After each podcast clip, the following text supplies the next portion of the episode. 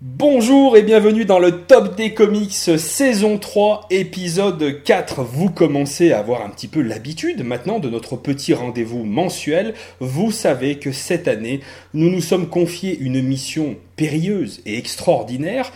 Classer les personnages Marvel et DC, gentils ou bien méchants, que vous nous envoyez à letop.lescomics.fr. On en est déjà à la quatrième émission et comme d'habitude, pour m'accompagner ce soir, j'ai mon duo, mon duo de reviewers de l'extrême. J'ai le plaisir d'avoir à mes côtés Dramoun et Comics Grincheux. Bonsoir messieurs. Salut. Salut tout le monde. Et donc, comme d'habitude, un bon épisode du Top des Comics se doit d'avoir un invité de qualité. Et donc, ce soir, nous en recevons un qui est véritablement de qualité. Jacques Chirac disait d'Alain Juppé Il est le meilleur d'entre nous. Ne doutons pas que Matt pourrait dire la même chose de notre invité de ce soir. Alors, pour vous donner un petit ordre d'idée, sa chaîne YouTube existe depuis 2006.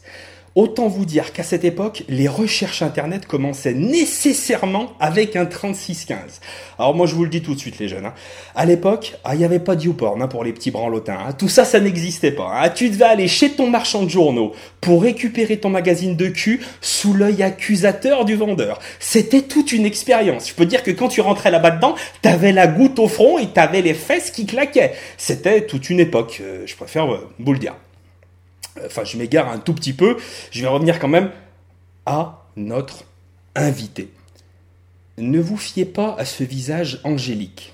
En le regardant, vous pourriez croire que notre invité est une personne ordinaire, loin s'en faut. Croisez son regard, captez son œil, vous verrez une étincelle. Dans cette pupille, c'est le génie créatif qui se consume en lui. Et ce génie éclate et nous emporte à chacune de ses vidéos. Nous avons le plaisir de recevoir ce soir un membre éminent du collectif lescomics.fr. C'est un immense plaisir, un privilège que de recevoir Valentin de la chaîne V pour Valentin. Bonsoir mon Valentin. Bonsoir. J'ai une demi-dure, hein. merci beaucoup pour cette, euh, cette introduction euh, de, très, très, très agréable à écouter en tout cas. Mais je t'en prie, mais c'est qu'un début, on ne te laissera pas partir sans une dure totale. Ben, je suis on assure les finitions, nous, toujours. De participer à ce superbe, superbe top, n'est-ce pas euh, Moi qui ai pu en, faire un de manière régulière l'année passée. Donc, et de façon pertinente. De façon pertinente et surtout, surtout très très instruite. Et voilà, donc c'est. Ouais, non, je suis bien content de revenir pour n'avoir rien à dire. C'est un, un plaisir, vraiment, de ne pas t'entendre euh, ce soir. Du coup. non, mais c'est véritablement un plaisir que de t'avoir avec nous, mais j'aurai l'occasion d'y revenir en fin d'émission en disant tout le bien que nous pensons de toi, mon cher Valentin. Euh, avant toute chose, avant de commencer, vous savez que euh, c'est un petit rituel qu'on s'est fixé depuis le deuxième épisode du Top des Comics. On se donne des mots les uns les autres et nous avons comme mission de les placer pendant l'émission et vous avez comme objectif, mes chers amis, mes chers auditeurs, de les retrouver et de nous donner vos propositions de mots dans le, la partie commentaire du site lescomics.fr. Et donc, euh, on a déjà des premiers résultats à vous donner.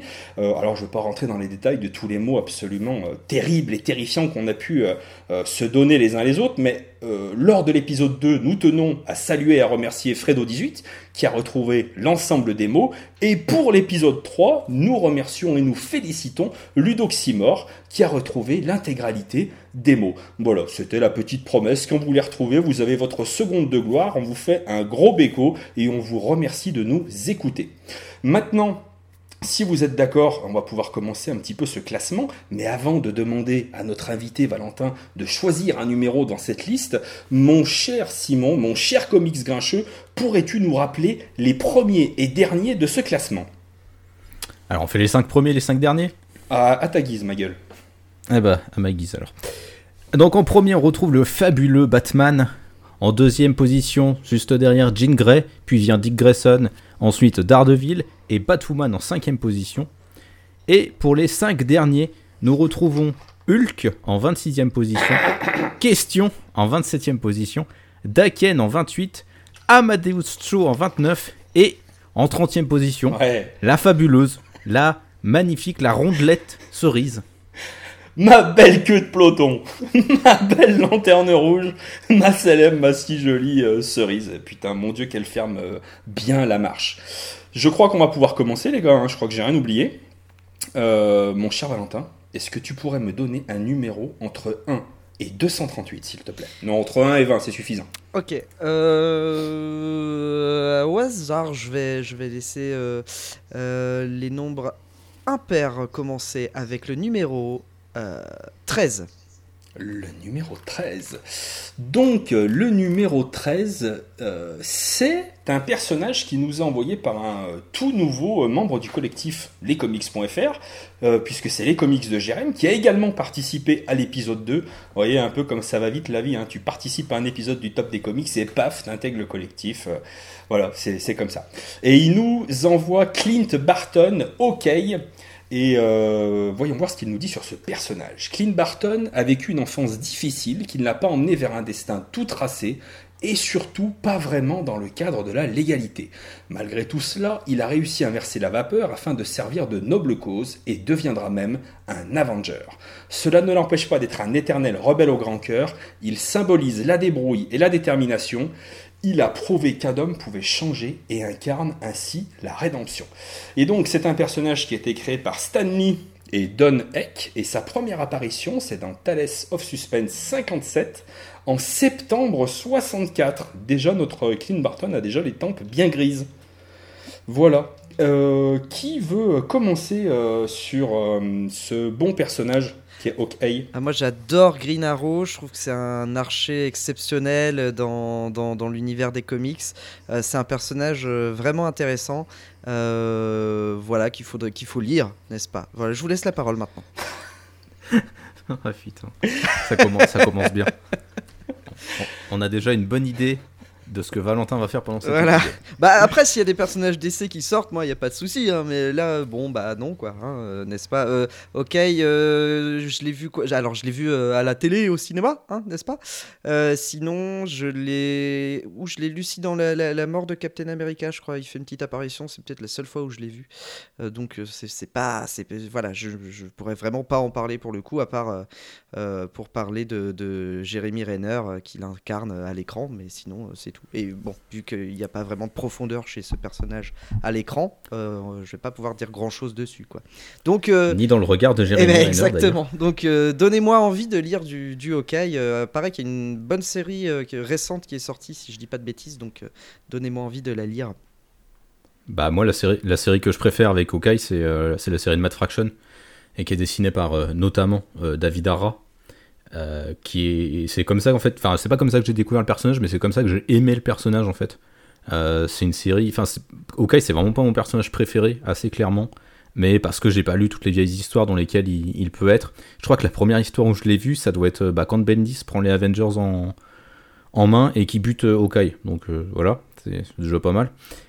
Et après, ouais, j'ai surtout en fait apprécié quand il était dans le run de Matt Fraction parce que j'aime beaucoup le run de Matt Fraction à cause de sa dimension sociale, à cause du trait de David Ara. Euh, mais je trouve que c'est un personnage qui est assez intéressant dans la période actuelle, euh, notamment parce que je trouve que c'est le seul qui a eu à peu près un, intérêt dans Civil War 2.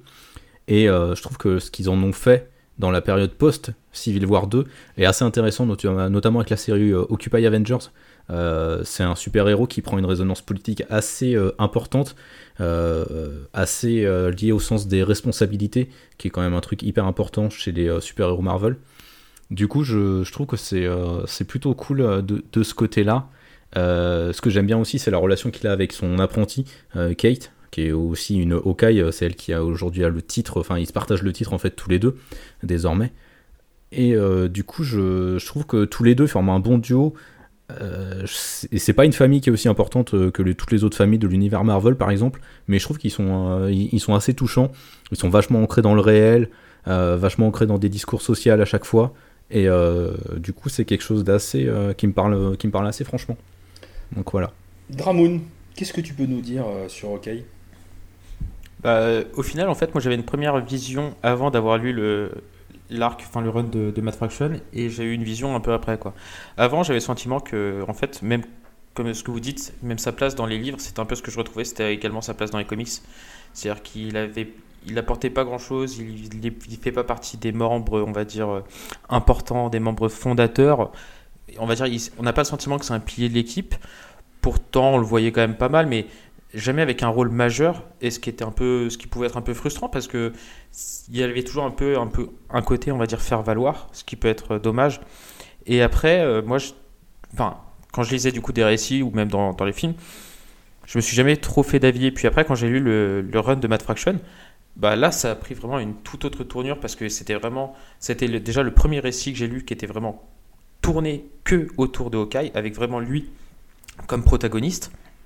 Et, euh, et en fait, il a, il a réussi peut-être, euh, enfin dans le run, il arrive à faire sortir euh, Hawkeye de, de l'ombre de ses, enfin des membres des Avengers et il leur fait, il arrive à vraiment le mettre en lumière, à vraiment donner un intérêt au personnage, chose que personnellement je n'avais jamais réussi à ressentir dans d'autres histoires quoi.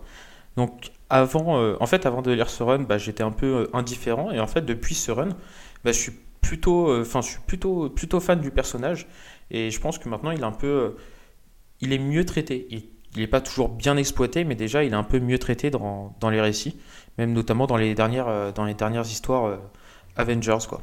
Si je comprends bien, pour Comics Grincheux et toi, c'est un petit peu un run, on va dire, fondateur pour le personnage dernièrement, on va dire. Ah ben, je pense qu'en plus, c'est une, une, très bonne porte d'entrée pour, pour ceux qui connaissent pas forcément le personnage ou qui connaissent juste des films ou quoi que ce soit. C'est vraiment un récit accessible et qui est vraiment euh, qui est assez intéressant et assez palpitant. Haute-moi d'un doute, c'est bien ce qui est ressorti là il n'y a pas tellement longtemps dans la collection Marvel Icons de Panini. C'est ça. D'accord. Alors moi, si vous voulez, le, personnage, euh, alors moi, ce, cette histoire-là, je ne l'ai absolument pas lue, mais je pense que je suis dans une période archée en ce moment. Euh, puisque euh, Comics Grincheux m'a initié aux arts de, de, Green Arrow, et je dois dire, voilà, c'était dans l'épisode 3, et je prends un pied énorme avec ça. Jérém m'a parlé de, cette, de, de, de, ce Marvel Icons, il m'a donné aussi très très envie de m'y intéresser. Moi, c'est vrai que, ok, vous voyez, je l'ai juste à côté de moi. La première apparition pour moi dans lequel je l'ai vu, c'est dans un Strange, le 95 de 1977. Donc autant vous dire que euh, ça date pas d'hier, ce qui explique certainement ce début de, calvitie que j'essaye de cacher tant bien que mal. Euh, ok, pour moi, c'est euh, c'est vraiment un. Ouais, pas un second couteau, j'irai pas jusque-là, mais c'est pas un, un, personnage prédominant dans l'univers Marvel à mon goût, de ce que j'ai pu en lire et en découvrir. Néanmoins, c'est un personnage qui est sympathique. Euh, étant donné que j'ai pas lu ce, Marvel Icons, en tout cas pas pour l'instant, euh, je, forcément je vais pas le classer très très très haut hein, en ce qui me concerne. Euh, comics Grincheux, tu nous le mets où? Eh ben justement, j'étais en train de réfléchir. Je pense que je vais le mettre en 13e position, juste derrière Green Arrow et donc juste devant Aquaman. Ah, tu nous fais un duo quoi. Un duo de d'archers. Ouais, c'est ça a la gueule. Bah ouais. Valentin, est-ce que tu vas nous le classer ce perso ou pas? Alors je peux, mais ça n'aurait pas grand intérêt parce que je le placerais euh, uniquement derrière des personnages euh, que, que, je connais en fait. Donc je, je, ne peux le placer que, que devant des personnages que je connais pas, donc ce serait euh, les trois derniers. Donc il vaut mieux pas parce que je pense que le personnage doit être intéressant d'après ce que vous me dites. Donc je vais botter en touche et je vais pas le placer pour que ce soit plus juste, n'est-ce pas? D'accord. Euh... Dramoun, excuse-moi. Ben moi, je le place, euh, je le place 14e. Je le place derrière, euh, derrière Aquaman et devant le Fauve. D'accord. Moi, je vais le placer, on va dire, 19e entre Doctor Strange et, bah, pour le coup, du coup, Lobo. Voilà. Il finit 15e. Il finit euh, entre le Fauve et Kang le Conquérant. D'accord. Bon, il est pas mal, là. Il est bien accompagné. Avec le Fauve qui sent le chien mouillé, on est très bien, là. On est très bien. Bon alors, on passe à un autre personnage? Dramoun, un petit numéro Bah la liste 11, comme toujours, je reste fidèle à moi-même. Ah, la 11. Et euh, alors donc, là, c'est la caverne du French Geek. Alors, c'est l'instant publicité. Hein. c'est pour moi, ça me fait plaisir. C'est un copain, c'est un ami, celui qui fait mon générique. YouTuber, la caverne du French Geek, vous pouvez aller voir. C'est des vidéos absolument merveilleuses. Et il nous envoie un personnage que j'aime beaucoup pour le coup, puisqu'il nous envoie Iron Fist. Euh, voilà, Danny Rand. hein, qui a été créé par Roy Thomas et Gilles Kane. Sa première apparition dans Marvel Première 15 en mai 74. Il est pas si vieux, mon, euh, mon bon Danny Rand. Est-ce que, Valentin, ça t'inspire Iron Fist? On a perdu Valentin.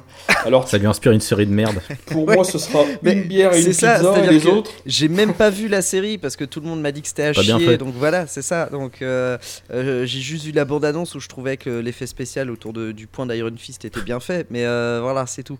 donc non, non, j'ai rien à dire sur lui. je m'en fous. Et pour le coup, c'est pas un personnage. En fait, autant ok, je voulais que vous me le fassiez découvrir.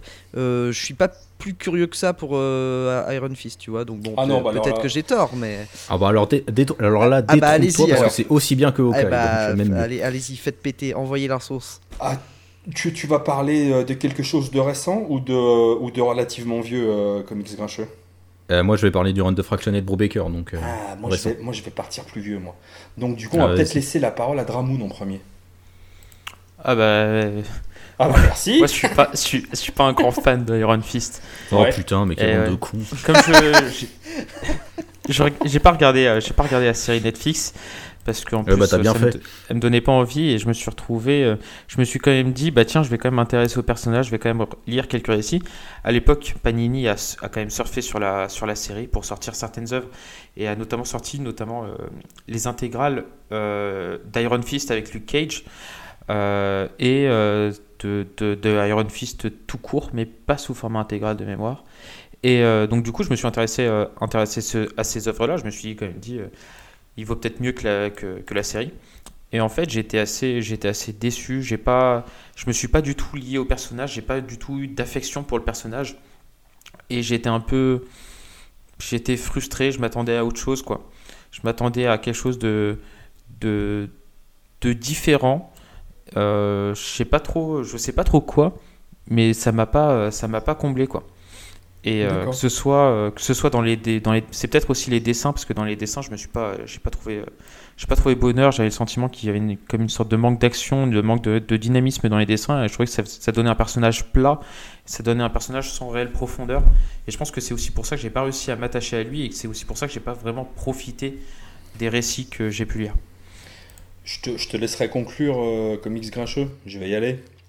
Euh, Iron Fist, alors forcément, ça fait, ça fait quand même euh, un petit moment euh, voilà, que, j'ai lu du, du, Iron Fist. L'inspiration globale, clairement, c'était, du Bruce Lee hein, lors de, sa création. Donc on, suit les aventures de Danny Rand qui va s'entraîner, je vous la fais en cours, hein, à Kunlun, euh, qui plonge ses poings dans le cœur fondu de Shu Lao et il reçoit l'énergie du dragon, le Iron Fist. Alors moi déjà rien que ça, euh, voilà, 36 ans, je suis né en 82, moi tu me dis Bruce Lee, oh, j'ai une goutte au front, euh, je suis bien, tu vois. Alors Iron Fist, forcément j'ai j'ai une affection particulière pour ce personnage, mais vraiment dans, ses premières aventures, notamment quand il était dessiné par Byrne, pour moi c'était tout simplement magnifique. C'est un très très bon souvenir de lecteur.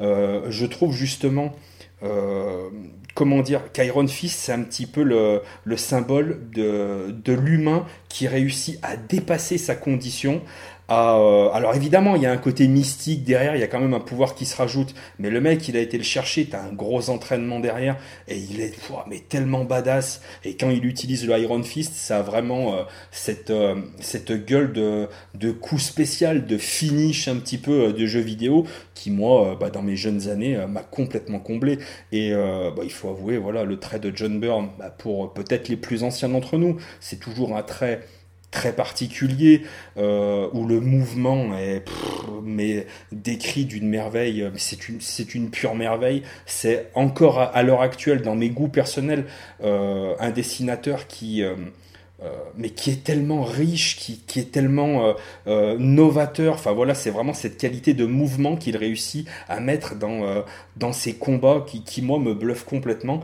Et bah, j'aurais vraiment tendance à vous dire de, bah, de vous tourner vers ces intégrales qui sont sorties chez, chez Panini. Voilà, c'est. ah, faut aimer globalement les vieux récits, je crois que c'est 77 ou un truc comme ça, mais il y a, y a, vraiment un personnage charismatique et un dessinateur de talent derrière à cette époque, et j'ai vraiment vraiment kiffé. Comics grincheux. Ouais. Bah moi j'ai lu, enfin, du coup moi je lus aussi les premiers épisodes d'Iron Fist parce que j'aime beaucoup du coup Iron Fist, un peu pour la même raison que toi, j'adore les arts, arts martiaux, Euh, moi des films avec d'arts d'arts martiaux j'aime beaucoup ça, Euh, les films de Bruce Lee euh, je me suis gavé quand j'étais petit, et donc forcément un super héros urbain qui, qui utilise les arts martiaux ça pouvait que me faire plaisir, et en fait je l'ai découvert surtout euh, avec le run de Matt Fraction et de Ed Brubaker qui est euh, là encore dessiné par David Ara, et euh, j'ai découvert une mythologie, enfin les, deux auteurs en fait se sont appropriés le personnage et sa mythologie, la mythologie de l'Iron Fist, et ils, ont, ils ont construit quelque chose de vraiment hyper intéressant qui moi me, me, plaît énormément parce que ça touche au thème du cycle éternel et des cycles qui se répètent euh, indéfiniment. Parce qu'en fait, euh, dans le run de, de, Fraction et de Brubaker, euh, l'Iron Fist est en fait un titre qui se transmet de guerrier en guerrier au fur et à mesure que les uns et les autres se battent chou là-haut et parviennent à du coup acquérir le, le pouvoir de l'Iron Fist. Et du coup, je trouve que Fraction et Brubaker sont hyper intelligents parce que Iron Fist a souvent été critiqué pour euh, l'aspect réappropriation culturelle euh, qu'il avait, euh, qu'il avait pris, puisque c'est le blanc qui se réapproprie un peu une culture asiatique faite d'arts martiaux. Je trouve qu'ils ont été très intelligents là-dedans parce qu'ils montrent des incarnations très différentes, des femmes asiatiques, un autre homme européen, je crois qu'il y a une blague aussi à un moment donné. Enfin voilà, ils sont hyper intelligents dans la façon dont ils se réapproprient ça. Et du coup, ils arrivent à, je trouve, donner une envergure inédite en fait à l'Iron Fist. Et après, du coup, il y a eu le run de Carrie Andrews que j'ai beaucoup aimé aussi, qui est beaucoup plus euh, euh, beaucoup plus baston et aussi beaucoup plus noir et qui là niveau des dessins euh, déchire vraiment. Enfin c'est pareil quoi. Si on aime les arts martiaux je pense que le run de Carrie Andrews rien que pour les dessins et les planches que le mec sort c'est de la bombe. C'est en 12 numéros donc c'est en deux tomes chez Panini et c'est vraiment vraiment excellent. Voilà le problème c'est que bon bah la mythologie qui a été développée elle est pas elle a pas été très très très étalée après. Donc c'est un peu c'est un peu dommage Tu m'as mais c'est un personnage que j'aime bien En, en fait, euh, la coïncidence veut que tu nous parles de deux personnages qui euh, ont été écrits par Matt Fraction. Euh, donc en fait, ce que tu veux nous dire là, c'est euh, lisez du Matt Fraction, quoi. C'est ça. Que, que je Et connais pas dessiné du par tout. David Ara. Oui, en plus, en plus, Euh, double coïncidence. Mais c'est ça, moi, parce que moi je connais pas pour le coup euh, du tout ces deux noms qui me sont complètement inconnus, donc ils doivent surtout bosser chez Marvel, j'imagine. Mais, mais voilà, du coup, euh, ok, donc que, que tu aimes deux, enfin deux, deux, deux personnages et surtout deux runs de, sur ces personnages écrits par le même.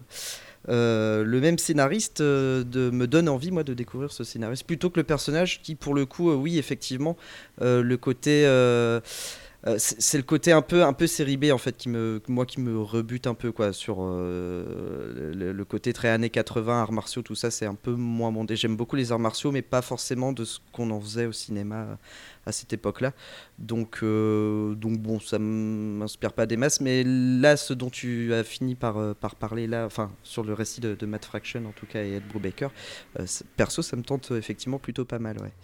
Donc ouais pourquoi pas carrément On prend 30 secondes pour parler de la série télé ou bien on aura l'occasion de cracher notre ciel une autre fois dessus non, non euh, c'est de la c'est de la merde on en parle On pas est d'accord. Moi j'ai regardé juste les deux premiers épisodes. J'ai vomi. Ah, moi, je me suis, je me suis fadé la première saison, c'était à chier euh, du euh, début à la j'ai fin. pas, j'ai pas été au-delà. Moi, c'est, c'est absolument pas. Moi, c'est, enfin, c'est vraiment, euh, voilà, l'acteur. Hein, j'ai rien contre ce monsieur, mais il faut, il faut que j'ai quelqu'un qui, qui, qui me donne le sentiment d'incarner le personnage. Et là, euh, non, je le voyais Il y, a non plus, seulement, il y a non seulement lui comme problème, et puis il y a aussi l'écriture du perso qui est une catastrophe ambulante. quoi. C'est-à-dire que le mec était en train de chouiner pendant tout le long de la série, tout en se vantant d'être le Iron Fist. Enfin, c'est. C'est insupportable. oui, et puis, Et la saison 2, de ce que j'en ai lu, ils ont essayé d'adapter euh, la mythologie de Fraction et de Brubaker, ils ont euh, massacré le machin. euh. Sans dire que Iron Fist doit être Sylvester Stallone ou Schwarzenegger, mais enfin, s'il peut, éviter d'être taillé dans une brindille. Ouais. Disons que ça. Ah, encore, ça, ça, ça, ça me dérange pas trop qu'il soit sec, parce que c'est un peu la. Ah non, mais là, c'est ça pas reste un peu les combattants. Mais oui, là, on sait pas qu'il est sec, là, Là, c'est juste qu'il est- Là, il est anorexique. Mm. à un moment donné, bon, mange, ma gueule, mange. Tu prends un repas, tu vas voir, ça va bien se passer. Non, mais je- bon, globalement, on va pas dire plus de mal que ça de la série. De toute façon, elle était tellement bien qu'elle a été annulée. Hein, donc, euh, bon, euh, voilà, c'est c'est comme ça. Euh, mon très cher Dramoun, tu nous le classes combien? Eh ben, comme ça, moi, je, je vous mets tout de suite la petite larme à l'œil. Euh, moi, je le classe 25e derrière Black, Oh là là. derrière Black Canary et devant Hulk Rouge. Eh bah, heureusement que je classe 7ème, juste derrière Spider-Man. hein. Septième. Ah ouais, Val, tu veux le Ah, classer mais j'adore. j'a- Non, non, non, non, non, non, non. Non. Je, je le connais Non, encore moins que Hawkeye. ouais. Non. J'aime tellement ce qu'a fait, ce qu'ont fait Fraction et Brubaker, même si ça a été un peu inachevé. C'est magistral sur le perso. Et, enfin, et ce qu'a fait Carrie Andrews après, c'est pareil. quoi. C'est un truc de fou furieux. Il fait partie de ces, su- de ces héros urbains qui sont sous-utilisés aujourd'hui chez Marvel. C'est dommage. Alors moi, en, en toute détente, euh, et c'est un signe, c'est un symbole, je vais le mettre dixième au-dessus du Maestro. Entre, euh, entre le Maestro et Sentry. Et il finit 14ème. Bah, il finit devant notre bon Hawkeye et derrière Aquaman. C'est bien, il est pas mal là. Il est pas mal. Mon cher Grincheux, c'est à toi. Allez, c'est à moi. Essaye Eh de ben, choper du DC un Ouais, peu, s'il parce te que plaît. sinon il va passer une sale soirée. Allez, numéro 9. Numéro 9. Tu m'as donc dit un... Tu peux répéter? J'ai dit le numéro 8. Le numéro... Tu peux répéter? J'ai vraiment... Ça grésille, un truc de, Non, de mais fou. euh, au, au pire, c'est pas grave. hein. Le 10 Le 10, est-ce que tu... Vraiment, euh, j'ai envie de te dire... euh, est-ce que tu vas te concentrer à un moment donné et euh, parce que ce, ce n'est pas euh, j'entends vraiment mal. Vas-y articule. Alors le 5 Le 5 Le 5 Oh mais quel heureux hasard! Mais, mais c'est incroyable! Nous tombons sur un personnage d'ici. Oh Tabac. Super La, eh, la vie est bien faite, hein, ce, et qui veut, euh, ce qui veut pas dire que Valentin va pouvoir Oui, en en parler. plus, hein, ouais. Parce que genre, Si, si, si. c'est quelqu'un, je sais pas, au pif comme Arsenal, par exemple, on est dans la merde. là. Ouais, ouais, ouais, non, non, c'est, c'est, c'est, c'est- c'est quelque chose de beaucoup mieux. Euh, alors, ne m'en voulez pas, ça risque, euh, parce qu'on a quand même des gens qui nous envoient des, des listes et on leur a demandé de nous faire des petits argumentaires pour savoir un petit peu bah, ce qu'ils pensaient du personnage. Et euh, bon, voilà, c'est, c'est un bel argumentaire, mais ça m'embêterait pour la personne qui nous envoyait ça de ne pas lire l'intégralité euh, bah, de, ce, pavé, hein, ni plus ni moins. Alors je, je suis désolé, je ne l'ai pas relu, je vais peut-être pas forcément bien mettre la ponctuation, mais Cyrielle nous envoie Poison Ivy. Oh. Et donc, qu'est-ce qu'elle nous dit sur cette charmante personne? Plus particulièrement les interprétations récentes. Donc elle parle de Poison Ivy, même s'ils ne viennent pas de nulle part, d'Amichu, de Cycle of Life and Death et des sœurs Benson dans leur run de Batgirl and Birds of Prey. Je trouve qu'Ivy a beaucoup plus de sens en tant qu'héroïne ou anti-héroïne qu'en tant qu'ennemie. Ses buts sont louables, c'est une militante féministe et pour la sauvegarde de l'environnement. Donc j'apprécie les auteurs qui évitent de considérer ces aspects comme faisant d'elle une méchante et prennent en compte sa rédemption, surtout que ses luttes sont facilement éreintantes et frustrantes et qu'il est compréhensible d'avoir des moments d'agressivité. J'apprécie d'autant plus les histoires qui évitent de la faire aller jusqu'au meurtre sans raison, puisque ça ne correspond pas à son caractère.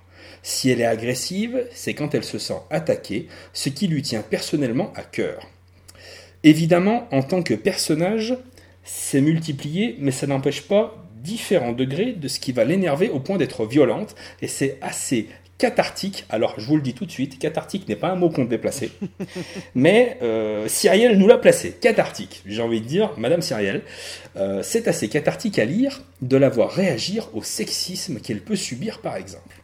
Je trouve également important qu'elle puisse devenir un modèle pour la raison supplémentaire qu'elle est plus qu'intelligente et est une scientifique et ce genre de modèle manque pour les petites filles. Tu as raison Cyrielle.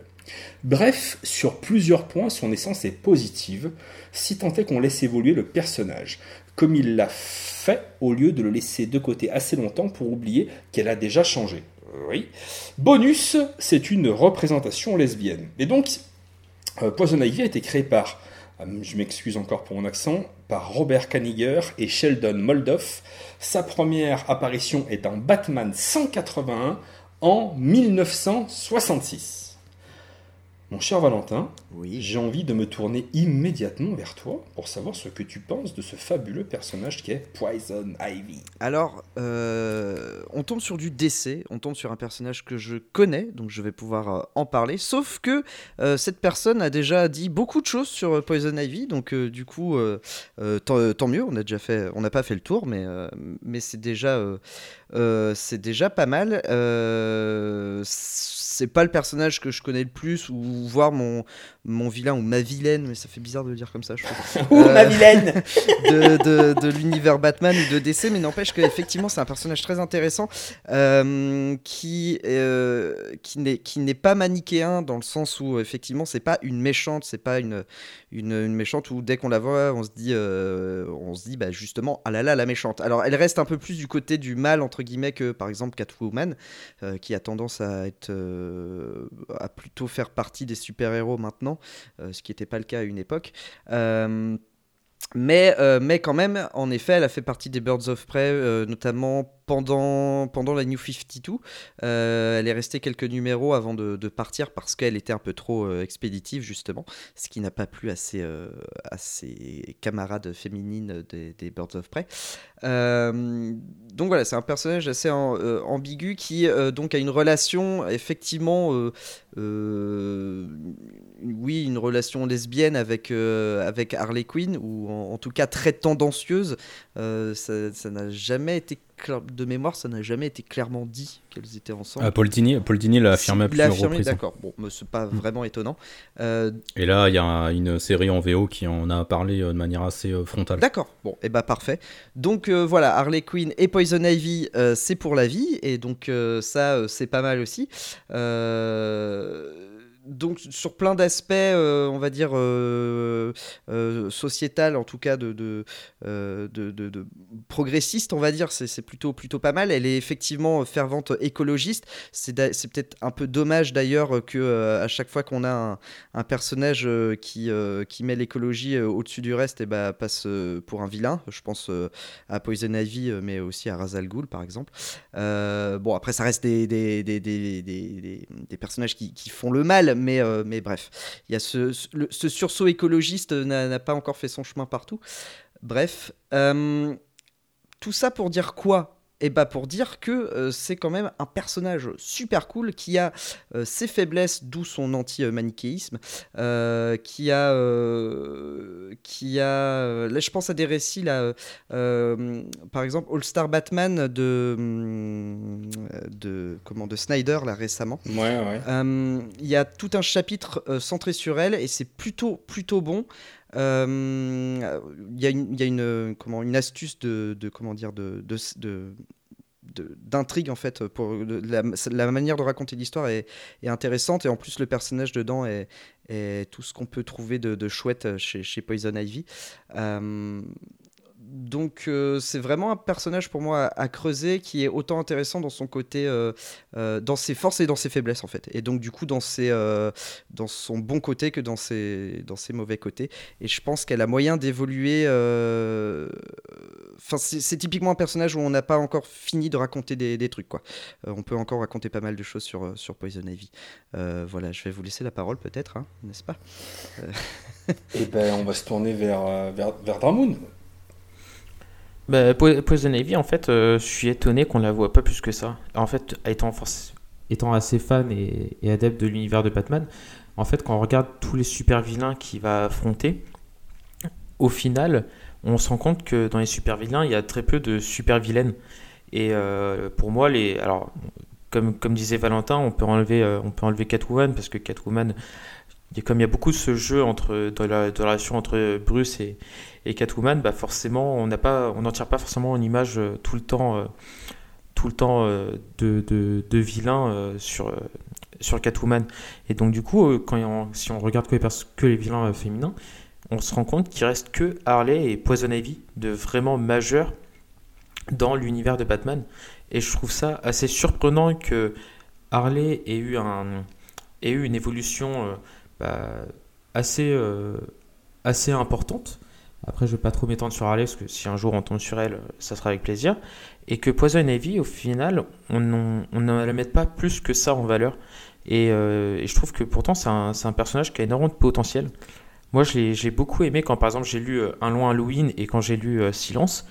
Et on se retrouve avec ce côté.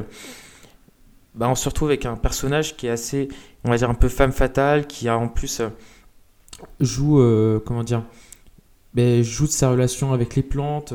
Enfin, c'est intéressant, mais moi j'aimerais j'aimerais vraiment la voir plus, la voir dans plus de récits et la voir euh, encore plus au centre, au centre de l'histoire, quoi. Et le seul récit où, que j'ai pu lire où elle est vraiment au centre de l'histoire, c'était publié dans les récits complets par Urban en kiosque. Et au final, c'était un récit très bateau, quoi. Donc j'ai regretté qu'elle soit pas qu'elle soit pas mieux exploitée que ça, parce que je pense vraiment qu'elle aura beaucoup beaucoup de potentiel. Et c'est la seule enfin c'est la seule vilain féminin qui, a su sortir qui a su sortir son épingle du jeu avec avec Harley. Donc ça veut dire qu'il y a quand même il y a quand même quelque chose à faire, quoi quand on voit l'évolution qu'a pu avoir euh, Harley Quinn, euh, qui, qui, était quand même euh, une psychiatre émérite, bah, on, a, on a la même base avec, avec Poison Ivy, avec une scientifique renommée et, et, et, pareil.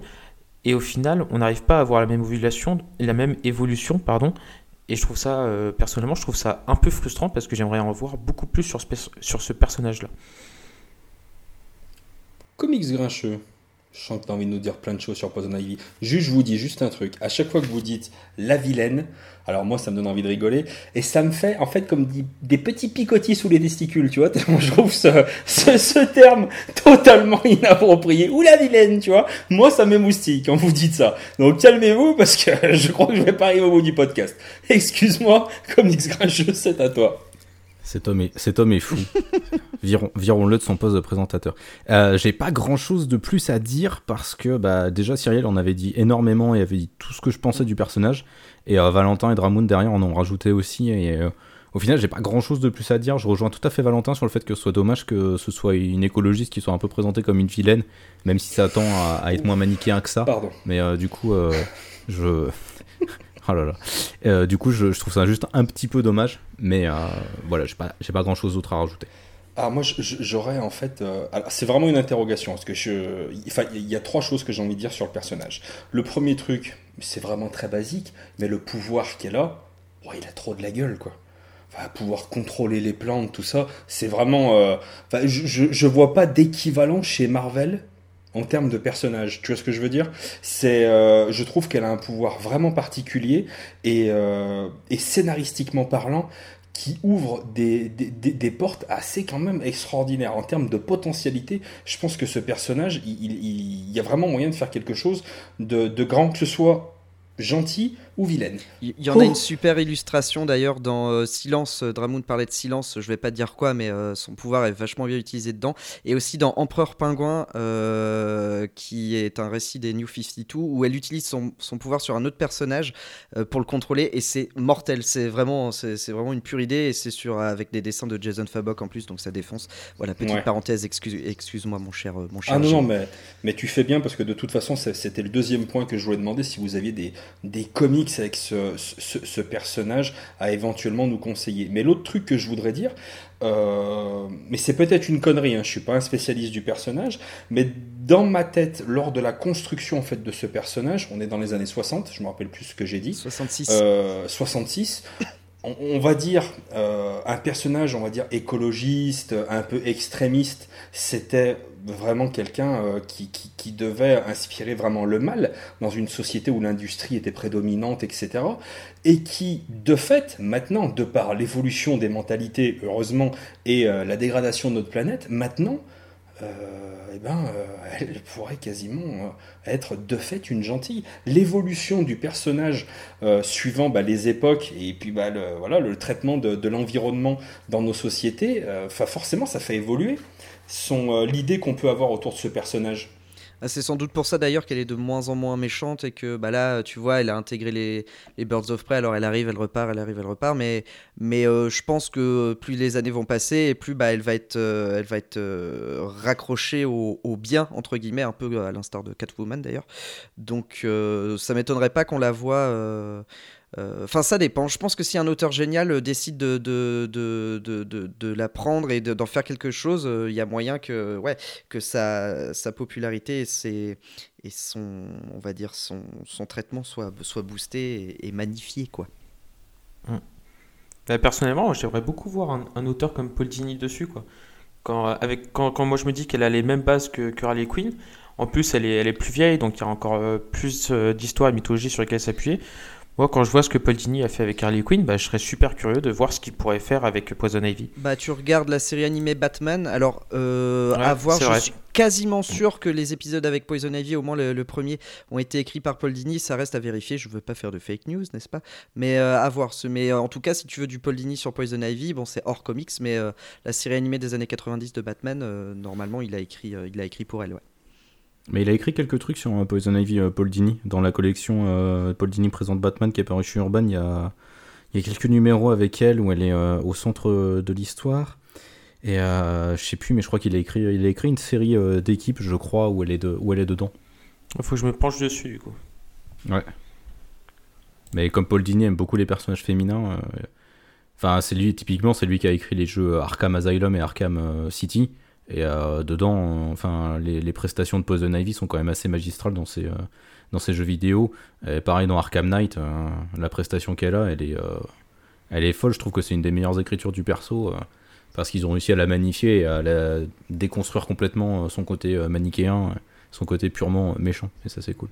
Mais Tom King en a fait une bonne chose. Là, il y a un futur arc qui va apparaître en France chez Urban, euh, où Poison Ivy est, est dedans. Et euh, l'arc était, euh, était assez chouette. Un peu trop court, mais euh, assez cool. Tu veux dire que Tom King essaie- arrive à écrire des trucs bien? Je me lancerai pas dans ce débat avec toi. Il est arrivé avec une salière, mon pote, elle faisait 250 kilos. Elle était magnifique celle-là. Elle est venue de loin et du fond du cœur. C'est bien beau tout ça, Valentin- messieurs, Ah, mais ça me donne pas le classement. Alors, je- ça a Ça me donne là, pas le classement. Oui, tout à fait. Le classement, moi, je... on commence par moi Non, je sais pas, j'ai eu un petit Oui. problème. Oui, d'accord, très bien. Alors, allons-y. Euh, à peu près de longues hésitations entre les places 12, 13, 14 et 15. Euh, j'ai décidé de le mettre. euh, En fait, j'hésitais à le mettre au-dessus ou en dessous de Green Arrow, mais comme Green Arrow a quand même ce. euh, euh, Green Arrow, Green Lantern, et c'est quand même un pilier des comics DC qui a fait énormément, je le placerai quand même au-dessus, euh, en dessous, pardon. Enfin, je placerai quand même Poison Ivy en dessous de Green Arrow, pardon. Donc, au-dessus d'Aquaman, soit à la 13e place pour moi. Mon cher Simon. Euh, bah, je vais dire comme Valentin. Je, je Oh. suis. Ah, je Dramoun. suis un, un tout petit peu plus sévère. Moi, je la mets, euh, je la mets euh, Mais toi, t'es une 17ème, pute. derrière, euh, derrière le fauve. 17ème derrière le fauve. Euh, bah, moi, Oh je vais être. euh, ouais, nettement plus sévère, mais du fait des personnages qui sont au-dessus. Euh, moi, je la mets euh, pff, ouais, 18ème à la place euh, en dessous de Kang le Conquérant. Oh là là, je la mets quand même au-dessus de Thor. hein. Oh, les elle finit, elle finit 15ème. 15e. C'est bien. Devant euh, au Ça 15e. va, ça va, ça va. Et derrière. Iron Fist. Eh ben. Pas trop près, Iron Fist, pas trop près. Eh ben, très bien. Euh, je vais me tourner vers mon cher Valentin. Ah, Que tu me donnes un petit numéro. allez, là j'ai fait les impairs pour commencer, on va partir dans les pairs, je, je- je me concentre très fort et je vais sortir le numéro 16. Le numéro 16. Alors. oh mon dieu, mon dieu. Alors, C'est une liste qui nous est envoyée euh, par un personnage abject, puisque c'est le président, euh, le président directeur général Matt. Euh, alors, je, vous- je vous le dis textuellement comment il m'a envoyé sa liste. Il m'a marqué Bonjour sous-fifre, faites-moi le plaisir de soumettre à votre top les personnages suivants. Et donc, il m'en a envoyé 3-4. Et le personnage que tu viens de désigner, c'est euh, le Joker. Voilà. Ah, on envoie du lourd. Créé Ah ouais, le, par. prési- le président est pas original du tout. Quoi. Bah Non, ouais, mais- mais... pour le coup. heureusement euh, qu'il l'a mis parce que ça aurait été con qu'il Ouais, soit parce pas dans le, dans le hein. top. Personne d'autre ne l'a envoyé, quoi. Donc, euh, Mmh. le président m'appelle sous-fifre, mais le, le président a du goût. Déjà parce qu'il nous a choisi pour le rejoindre, déjà. J'ai preuve de goût s'il en est. Et euh, bon, le, le Joker, quoi. Créé par Bill Finger, Bob Kane et Jerry Robinson. Première apparition Batman 1 en 1940. Qui a envie de se lancer sur ce personnage charismatique? Allez, je me, masturbe, je me masturbe dessus et je vous laisse la, parole- la, la place après. Oui, vas-y, fais Vas-y, go, go, go. Alors, le Joker, euh, bah, comme, euh, enfin, je vais pas être original du tout, c'est mon méchant préféré. Euh, c'est mon méchant préféré parce qu'il a tellement de facettes différentes et chaque auteur peut tellement en faire ce qu'il veut euh, qu'il est, à mon avis, l'incarnation du méchant ultime. Euh, sa nature est complètement insaisissable et il a aucune origine, même si euh, certains pensent que Killing Joke est un, récit de ses origines, ça n'est pas le cas. C'est juste la démonstration qu'il est complètement timbré et qu'il s'invente ce qu'il veut, comme passé. Ce que euh, Christopher Nolan a parfaitement compris dans The Dark Knight. Et du coup, j'aime ça, j'aime que chaque auteur lui donne sa propre interprétation. chez Scott Snyder, par exemple, c'est typiquement la manifestation du boogeyman qu'on retrouve dans les films d'horreur, le mec qui est présent partout pour défoncer tout le monde. Euh, c'est un gros punk euh, chez euh, Grant Morrison. Chez Tom King, c'est un psychopathe qui est en PTSD. Enfin, il est vraiment excellent pour ça. Il, est, il, incarne parfaitement la folie et tout ce qu'on peut se représenter de la folie, de tous les aspects différents, complexes que la folie peut prendre. Et du coup, c'est, enfin voilà, c'est pour ça que c'est mon, mon méchant préféré. Voilà, je me suis masturbé. Je vous Laisse la place. On va laisser finir Valentin. On va laisser finir Valentin. Ouais, et puis bah, c'est surtout que ouais, c'est ça pour compléter. C'est ah bah le méchant, le méchant qui est euh, qui, qui, qui, est méchant. En fait, il a aucune autre raison d'être que d'être méchant. Et euh, souvent, euh, c'est un peu ce qu'on peut reprocher en mode ah là là. Bon, au bout d'un moment, ça suffit de vouloir voler voler des bijoux et tuer des gens. c'est quoi tes motivations et tout. Pour une fois, on pardonne ça et on se dit putain, mais oui, il est complètement fou. Il veut tuer, il veut être mauvais. Euh, c'est le méchant suprême en quelque sorte. Quoi. Et, euh, effectivement, euh, effectivement, il y a des auteurs comme Grant Morrison qui, qui l'ont bien compris.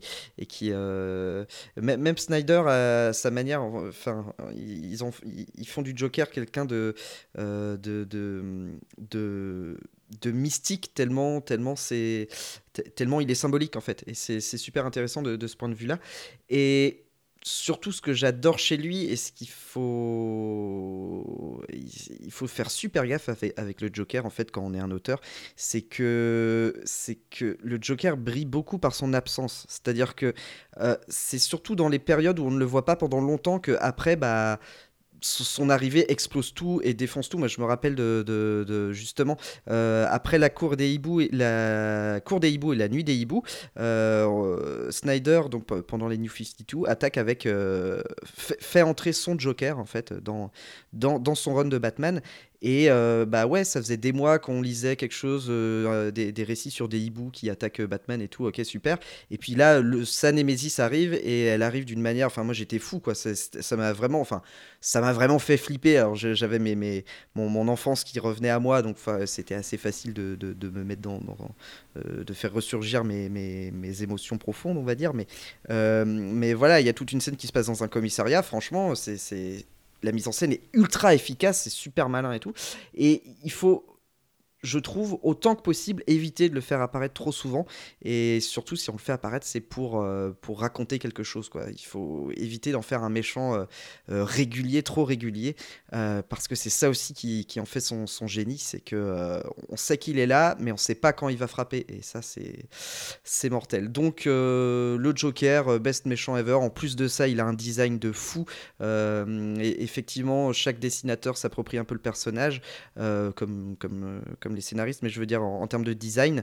Et, euh, mais il y a quand même bah, les mêmes éléments reconnaissables le teint, le teint tout blanc, ses cheveux verts, son sourire euh, écarlate, euh, qui permet de, faire énormément de choses en termes de dessin, de composition, de, cover. Enfin voilà, c'est un, c'est un gros bac à sable avec lequel il faut enfin, il faut quand même faire attention pour ne pas euh, trop euh, trahir et désacraliser, on va dire, le, personnage.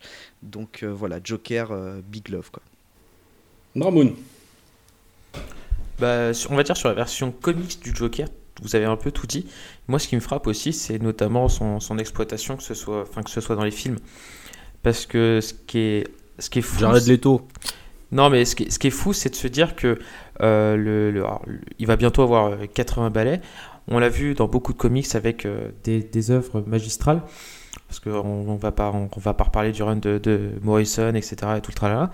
Mais ce qui est fou, c'est de se dire que ce, ce super vilain, il a été euh, interprété par exemple par Jack Nicholson. Tout le monde s'est dit oh, c'est la folie, euh, personne ne pourra faire un Joker aussi bon.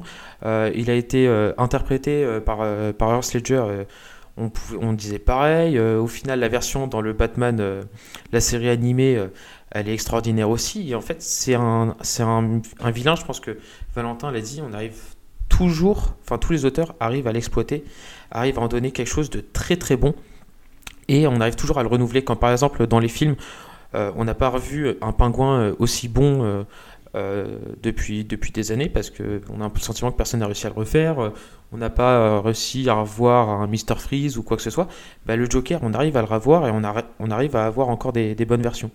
Par contre, moi, ce qui me fait peur, et Valentin l'a évoqué rapidement, c'est que il faut pas euh, tomber dans un, on va dire, dans un système de, surconsommation du Joker, quoi, qui ne vienne pas euh, tout le temps présent. Il faut que ça reste, euh, il faut que ça reste toujours exceptionnel pour qu'il garde ce côté euh, effrayant, pour qu'il garde ce côté, euh, bah, on va dire, à mettre la tension, etc. Et je pense que parfois, il faudrait le garder aussi euh, caché pour le sortir, pour le sortir au bon moment, parce que maintenant, on va dire, il est un peu sorti un peu n'importe où et n'importe quand, quoi. Et bah, pour moi, le Jared Leto, c'est un peu le cas. hein. Il, il sert, il sert pas à grand chose. C'est le cas aussi dans, dans, certains. euh, Enfin, pour moi, je l'ai ressenti comme ça, en tout cas dans, le run de Tom King. Enfin, c'est. Moi, j'ai pas envie qu'on tombe dans une surconsommation parce que pour moi, il va perdre de sa superbe euh, sinon. Eh ben, dis donc. Euh, Qu'est-ce que je peux vous rajouter sur ça Honnêtement, en toute honnêteté, bon, le, Joker, il, est mythique, vous l'avez dit, vous l'avez bien souligné. Moi, ce que j'aime tout particulièrement avec ce personnage, c'est que j'ai l'impression que, à, la fois c'est un côté positif, à la fois c'est un côté négatif. C'est-à-dire que quand tu as un auteur qui arrive sur Batman, un auteur, un dessinateur, euh, tu as tout le temps l'impression que c'est un petit peu l'attente. Euh, voilà. Qu'est-ce qu'il va faire sur Batman? Qu'est-ce qu'il va faire avec le Joker? Et euh, alors d'un côté, ça permet d'avoir des, bah, des, ouais, des, des- points de vue, des évolutions du personnage dans le même cadre qui sont toujours très très sympas, mais au final, en toute honnêteté, je l'adore, je le surkiffe. Mais si je devais être honnête avec Mike moi-même, je trouve que ça tourne quand même un petit peu en rond, le Joker. Voilà, je le kiffe, Ah, tu, je peux pas, tu, peux pas, tu peux pas dire ça, toutes Si, les si, regarde. variations hyper différentes sur le perso. Bah, oui, mais enfin, glo- globalement, moi je trouve que c'est toujours à peu près les mêmes mécanismes qui sont réutilisés. Ouais, mais enfin, typiquement, l'utilisation que Grant Morrison en fait, ou l'utilisation que Scott Snyder va en faire après, elle est quand même hyper différente. Euh, ne serait-ce que chez Scott Snyder, tu prends le deuil de la famille, tu prends la suite, euh, je sais plus comment il s'appelle en France, mais en VO il s'appelle Endgame. Mais c'est des Il y a trucs des que j'ai utilisations adorés. hyper différentes. C'est des trucs que j'ai adorés. Mais au final, je trouve que c'est bah, toujours les mêmes ficelles qui sont à peu près tirées. Donc, moi, si tu veux, c'est euh, c'est un personnage que j'adore. Après, derrière, voilà. Honnêtement, euh, enfin, qu'est-ce que vous pouvez me citer? Qu'est-ce que vous pourriez conseiller comme comics autour du Joker? Joker. Pour faire simple déjà, euh, de Hazar et, et Ah, moi, je le conseille. Moi, moi c'est pas celui que je conseille Alors, perso. alors, c'est pas forcément celui que je conseillerais en premier, mais c'est le premier qui me vient à l'esprit. Moi, j'ai beaucoup aimé perso, j'ai trouvé ça très cool. Euh, mais euh, oui, non, à part ça, as, euh, tu as bien évidemment d'autres choses. Euh, et si je prends le temps de réfléchir, je pourrais te répondre. Mais Bah, au, moi, final, un- au final, là, vous parlez du Joker, mais euh, vous, vous parlez de duquel Joker parmi les trois? Non, on rentre pas, on rentre pas dans ce débat stérile, ça ne sert à rien. Moi, typiquement, pour moi, enfin, il y a le deuil de la famille qui est vraiment très bon sur la, sur ce qu'il fait du Joker. Je suis pas fan du récit, mais euh, l'incarnation qu'il propose du Joker est pour moi excellente. Et il y a la série Batman et Robin de Grant Morrison, euh, dans laquelle le Joker a vraiment une utilisation, enfin, l'utilisation du Joker est super intelligente, super maligne de la part de Grant Morrison. C'est un truc de fou furieux, je trouve. Évidemment, il y a, Kill- Pas- pareil dans Batman Rip il y a aussi. Killing Joke aussi, évidemment, qui. euh, qui- qui- Moi, Killing Joke, je l'aime pas. Ouais, donc, bah, euh, je sais bien. Moi, je, je C'est vrai, t'aimes pas Killing Joke? Super récit. Non, j'aime pas Killing Joke, non. Mais j'aime pas. Enfin, Killing Joke est une bonne euh, histoire sur le Joker. Par contre, c'est une histoire de Batman de merde. Et l'utilisation qui est Ouais, faite de Batgirl, s'entend. euh, c'est une saloperie euh, scénaristique pas possible. Donc, euh. Je, je ne suis pas d'accord, mais après. voilà, ouais, non. Enfin. pff. Non, pourquoi c'est une saloperie Alors, sur par contre, Batgirl moi, ce que, ce que je. Ah oui, pardon, euh, allez-y, non, je... allez-y. Non, ju- ju- Débat. juste pour euh, cre- creuser deux secondes, mais c'est pourquoi c'est une saloperie sur Batgirl? Euh, Parce que c'est typiquement un cliché euh, scénaristique qui s'appelle euh, Women in the Refrigerator, qui est un cliché scénaristique euh, juste utilisé. Le personnage féminin se fait attaquer juste pour donner une motivation au personnage masculin pour aller défoncer le Joker, alors qu'il y avait tout un tas d'autres raisons Enfin, le commissaire Gordon aurait pu se faire kidnapper tout simplement sans qu'il arrive quoi que ce soit à Batgirl. Et c'est juste complètement débile. Alan Moore l'a avoué lui-même. Ce qu'il a fait à Batgirl est complètement stupide. Il aurait dû juste euh, faire en sorte que le Joker kidnappe Gordon et ça aurait suffi pour que Batman aille le sauver. Ouais, enfin, Il a pas besoin que Batgirl se fasse tirer dessus. Alan Moore, il aime, pas, que il aime le- pas ses anciens récits, donc Ouais. euh, si tu veux, euh, à, ce- moment-là, Watchmen c'est de la merde, tu vois. Mais euh, du coup, En même temps, euh, Alan Moore, il aime pas grand chose. Il a jamais court, dit hein. que Watchmen c'était de la merde. hein. Ouais, mais en même temps, s'il n'y avait pas cette scène-là, la mythologie autour de Killing Joke serait peut-être Mais on pas s'en bat les couilles. Non, mais- Bah Mais non. on s'en bat les couilles. Non, Mais si, on s'en bat les Bah couilles. non, parce que La- moi- la je base, trouve que c'est intéressant d'avoir des- hors continuité. mais oui, mais justement, le fait que ce soit un truc, ça date de Mais non. 88 ou je sais pas quoi. Moi, je comprends.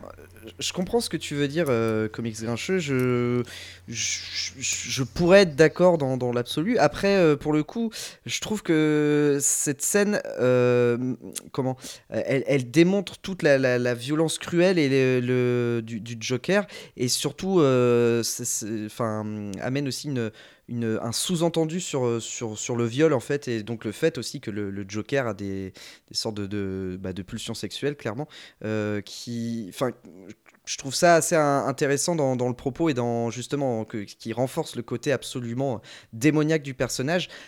Après, effectivement, dans euh, l'acte en lui-même de buter euh, la fille du commissaire, oui, c'est ça fait très euh, Woman in the Refrigerator, comme tu dis.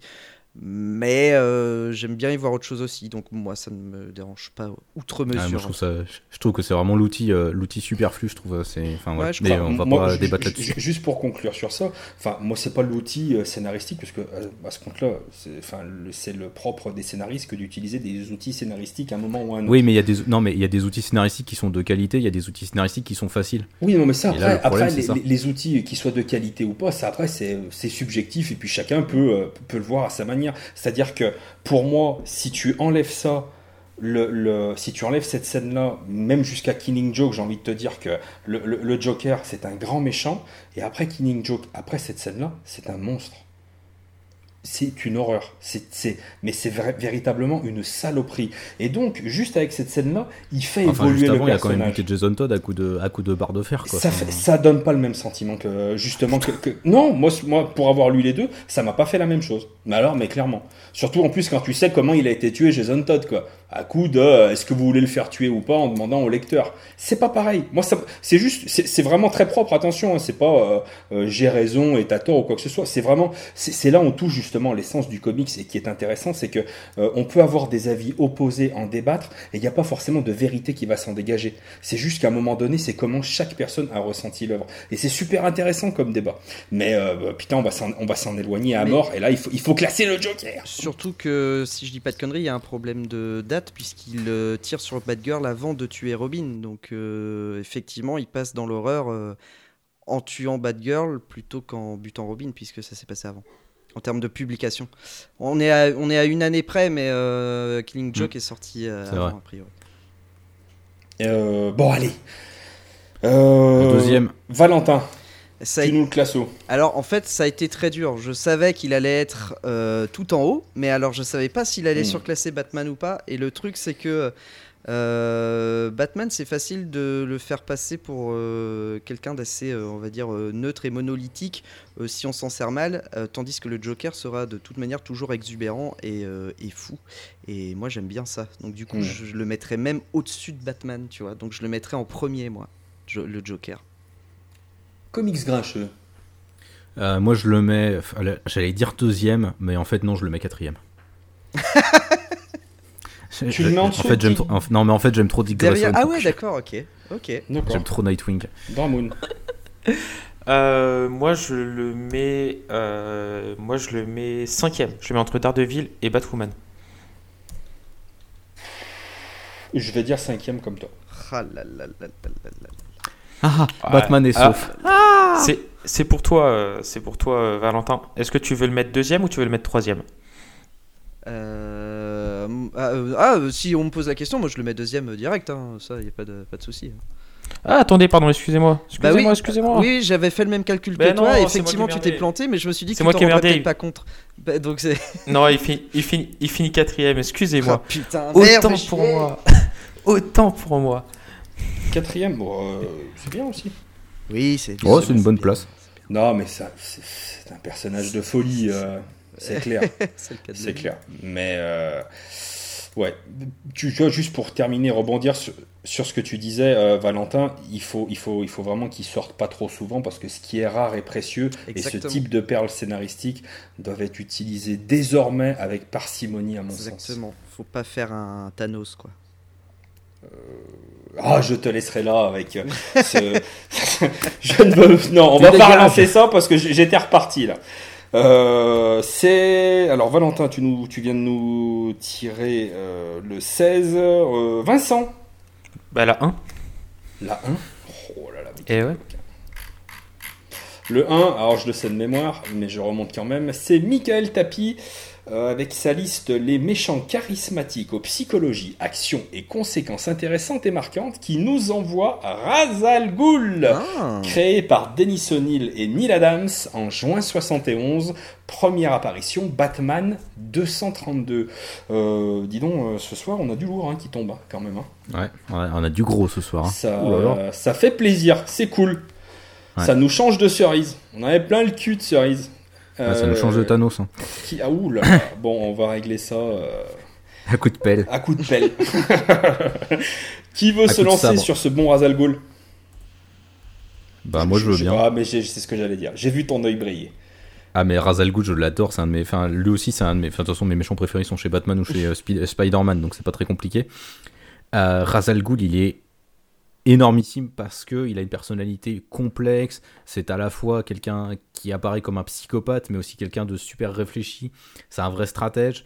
Euh, c'est un mec où on découvre qu'il est immortel. Enfin en tous les cas, il a une faculté de régénération qui est assez euh, prodigieuse grâce au puits de Lazare et euh, il dirige un empire du crime.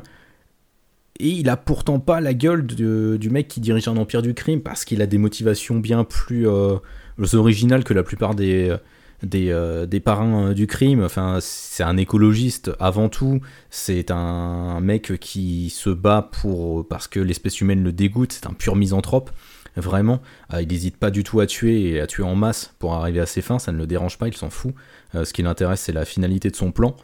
Et euh, du coup, c'est vraiment un personnage jusqu'au boutiste. Il est, enfin, vraiment l'incarnation. Si euh, le Joker, c'est l'incarnation de la folie, euh, c'est vraiment l'incarnation du pragmatisme à tout prix. Euh, il réfléchit avant tout à son objectif terminal et les conséquences au milieu, il s'en fout complet. Et en plus, c'est un personnage qui, de par sa famille, a vraiment euh, une importance dans la mythologie de Batman qui est euh, fondamentale. Enfin, c'est le père de Talia al Ghul, euh, l'un des grands amours de la vie de Batman. C'est le grand-père de Damian Wayne, juste l'un des meilleurs Robin et l'un des meilleurs personnages récemment créés dans les comics. Voilà, il a vraiment une, richesse. Bon, son design est un peu chier, il a quand même bien vieilli. Donc ça, c'est pas très cool. Mais euh, par exemple, moi, je me souviens des, euh, des épisodes de la série animée où il apparaît. Là, je crois que c'est un triptyque dans le dessin animé de, de Bruce Timm.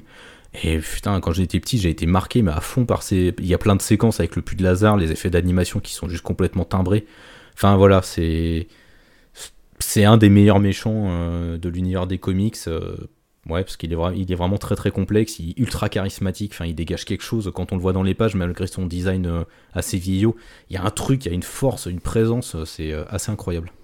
Tu sais que t'es beau quand tu parles comme ça avec des mots d'amour. Ah, je sais. Vous avez pas le retour vidéo, mais nous, on le voit, il a le poil brillant, l'œil vif, on sent qu'il est heureux, tu vois. Je pourrais presque te voir remuer la queue, tu vois, mais, mais vraiment, Mais laquelle Haha. tu le kiffes ton Razal Ghul. Vas-y, Mandramoun, qu'est-ce que tu peux nous dire sur ce personnage emblématique? Bah, c'est, moi, c'est pareil, c'est un super vilain que j'aime beaucoup.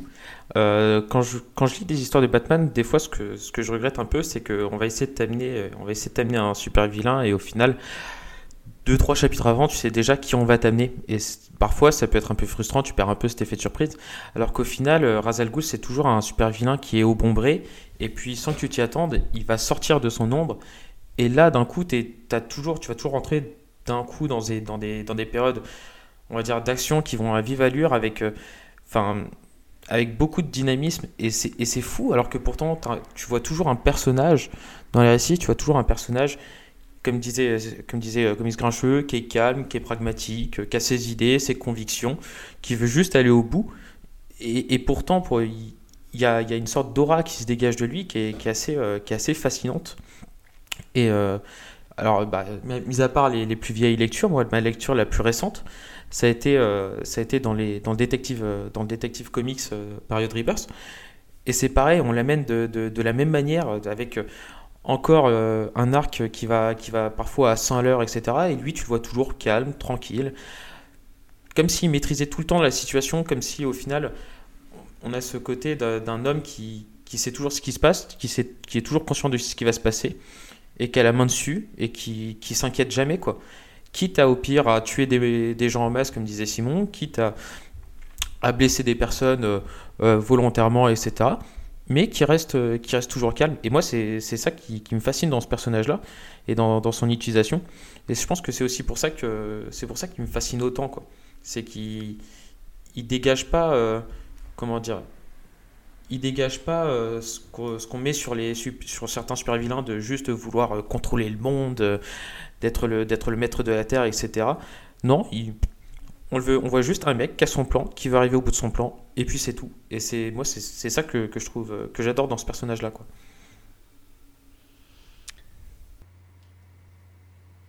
Très bien, mon cher... Mon cher Valentin, qu'est-ce que tu peux nous, dire sur ce fabuleux personnage? Euh, Ouais, non, euh, je vais rebondir là-dessus en disant que là, contrairement à Poison Ivy, c'est vraiment un vrai grand méchant. Euh, là, il n'y a aucun doute à avoir là-dessus. C'est un putain de grand méchant. Euh, mais pour moi, c'est le, c'est euh, pour ceux qui ont vu le dernier Avenger, euh, donc euh, Infinity War, c'est un peu le, comme Thanos en termes de, motivation, on va dire, où c'est un mec qui a compris en fait. Il a compris qu'on était dans la merde, que, mais lui, il choisit une solution hyper, enfin, il, choisit des solutions hyper radicales pour euh, pour sortir l'humanité de, son pétrin, on va dire. Dans euh, euh, Batman Begins, on,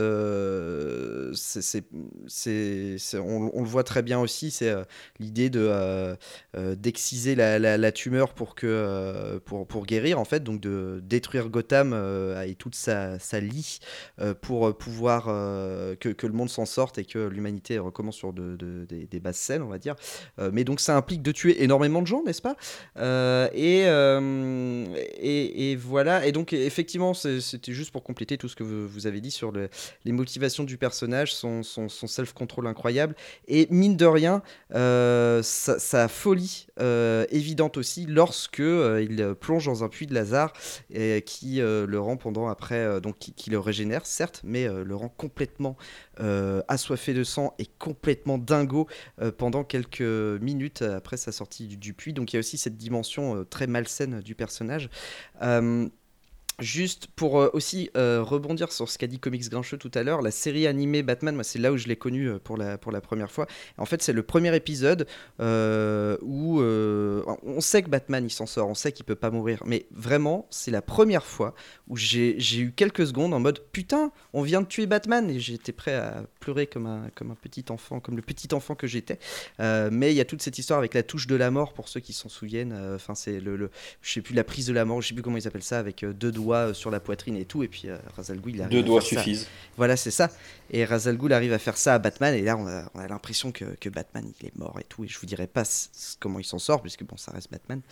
Mais, euh, mais voilà. Et. Et, et, ouais, donc ça en fait un méchant assez terrifiant de ce point de vue-là.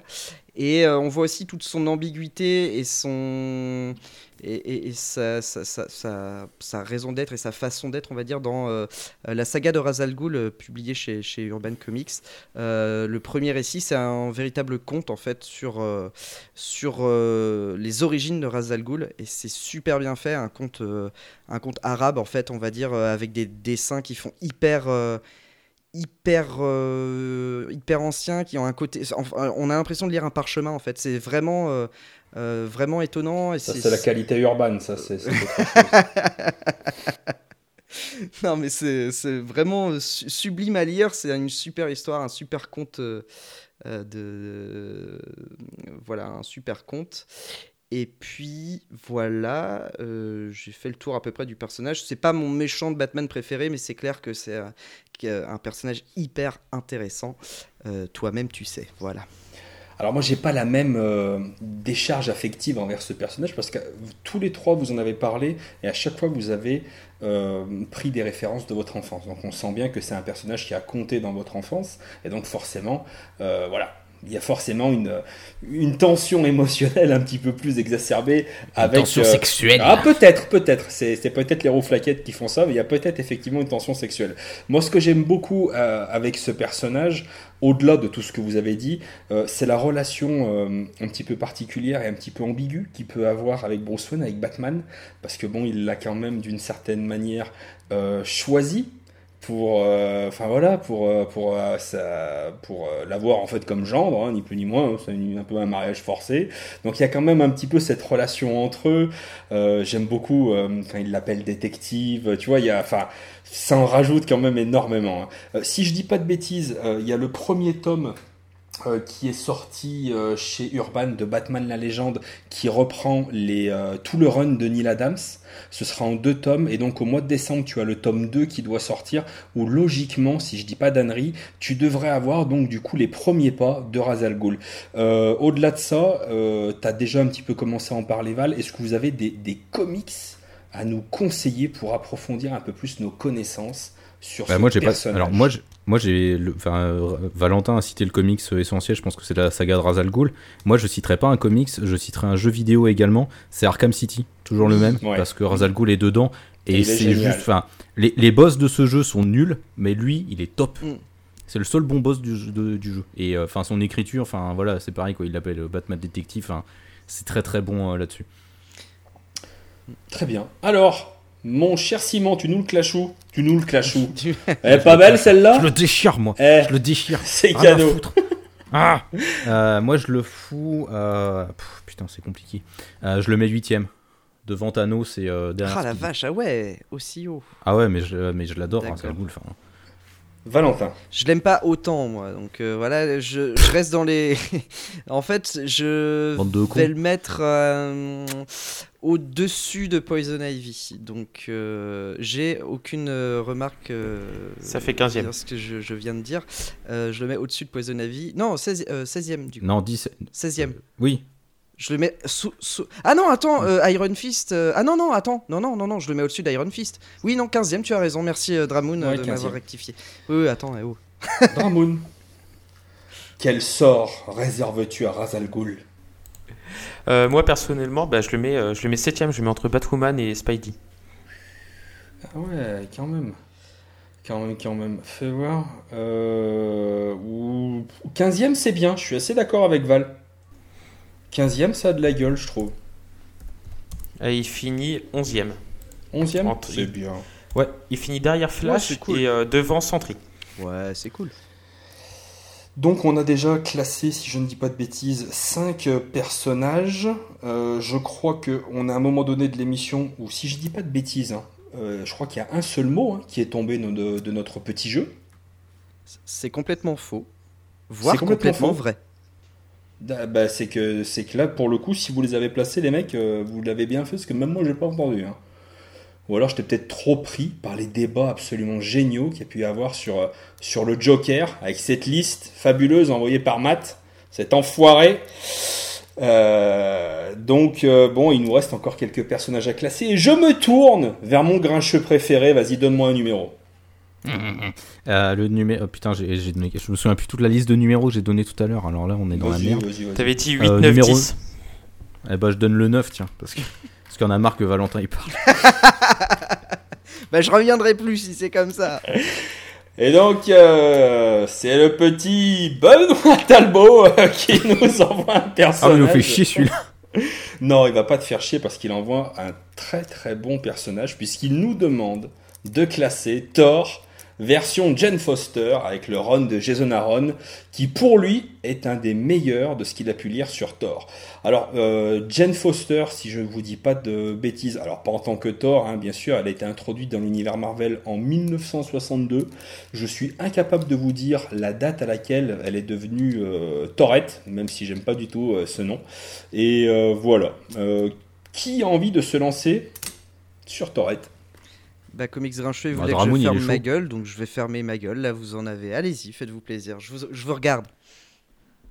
Ah mais moi j'a- j'adore j'adore Thor version version Jane Foster, j'adore les récits de Jason Aaron sur ce personnage, je suis fan. Quand, quand si on revient, euh, si on se fait un petit euh, retour vers le futur et quand on revient à l'épisode 1, quand on a classé le premier Thor, moi j'ai trouvé j'ai dit que j'étais très déçu du fait que euh, en fait euh, souvent ça tirait que sur la mythologie euh, sur une mythologie qui était déjà existante. Et je on va dire si on continue même notre retour vers le futur et qu'on vient sur euh, l'épisode 3, je disais que j'avais marre de ces versions de Marvel où on a créé des nouveaux personnages pour essayer de, faire revendre du comics, essayer de relancer les séries, etc. Et la seule exception, à mes yeux, l'exception qui confirme la règle, c'est la création de Jane Foster. Alors, le personnage a quand même bénéficié d'un auteur de talent, il faut le reconnaître, mais c'est surtout que, je sais pas, c'est super bien écrit, les récits sont, sont fabuleux, le personnage est attachant, le personnage... En fait, on, est... Enfin, Thor de base c'est quand même un dieu et moi j'ai le sentiment de voir euh, en fait j'ai le sentiment de voir un humain quoi. Et on a eu on a un peu euh, des récits qui ont qui l'ont humanisé et, et c'est ça que c'est ça que j'apprécie dans ce personnage là et je m'attache c'est peut-être aussi pour ça que je m'attache beaucoup plus et ça surfe beaucoup moins sur ce côté euh, mythologie nordique je trouve et on est et c'est aussi ça qui me plaît euh, qui plaît plus on essaie vraiment de créer euh, une histoire autour de ce Thor là autour de ce Thor qui doit se comme, comme tu disais, hein, Jane, euh, Jane Foster existait déjà avant. Donc on essaye un peu de, de faire des histoires pour qu'elle, comme si elle devait s'intégrer entre guillemets. Et c'est ça qui me plaît, c'est que c'est, c'est ça qui est, qui est fascinant quoi. Donc moi je suis, je suis un grand grand fan du personnage.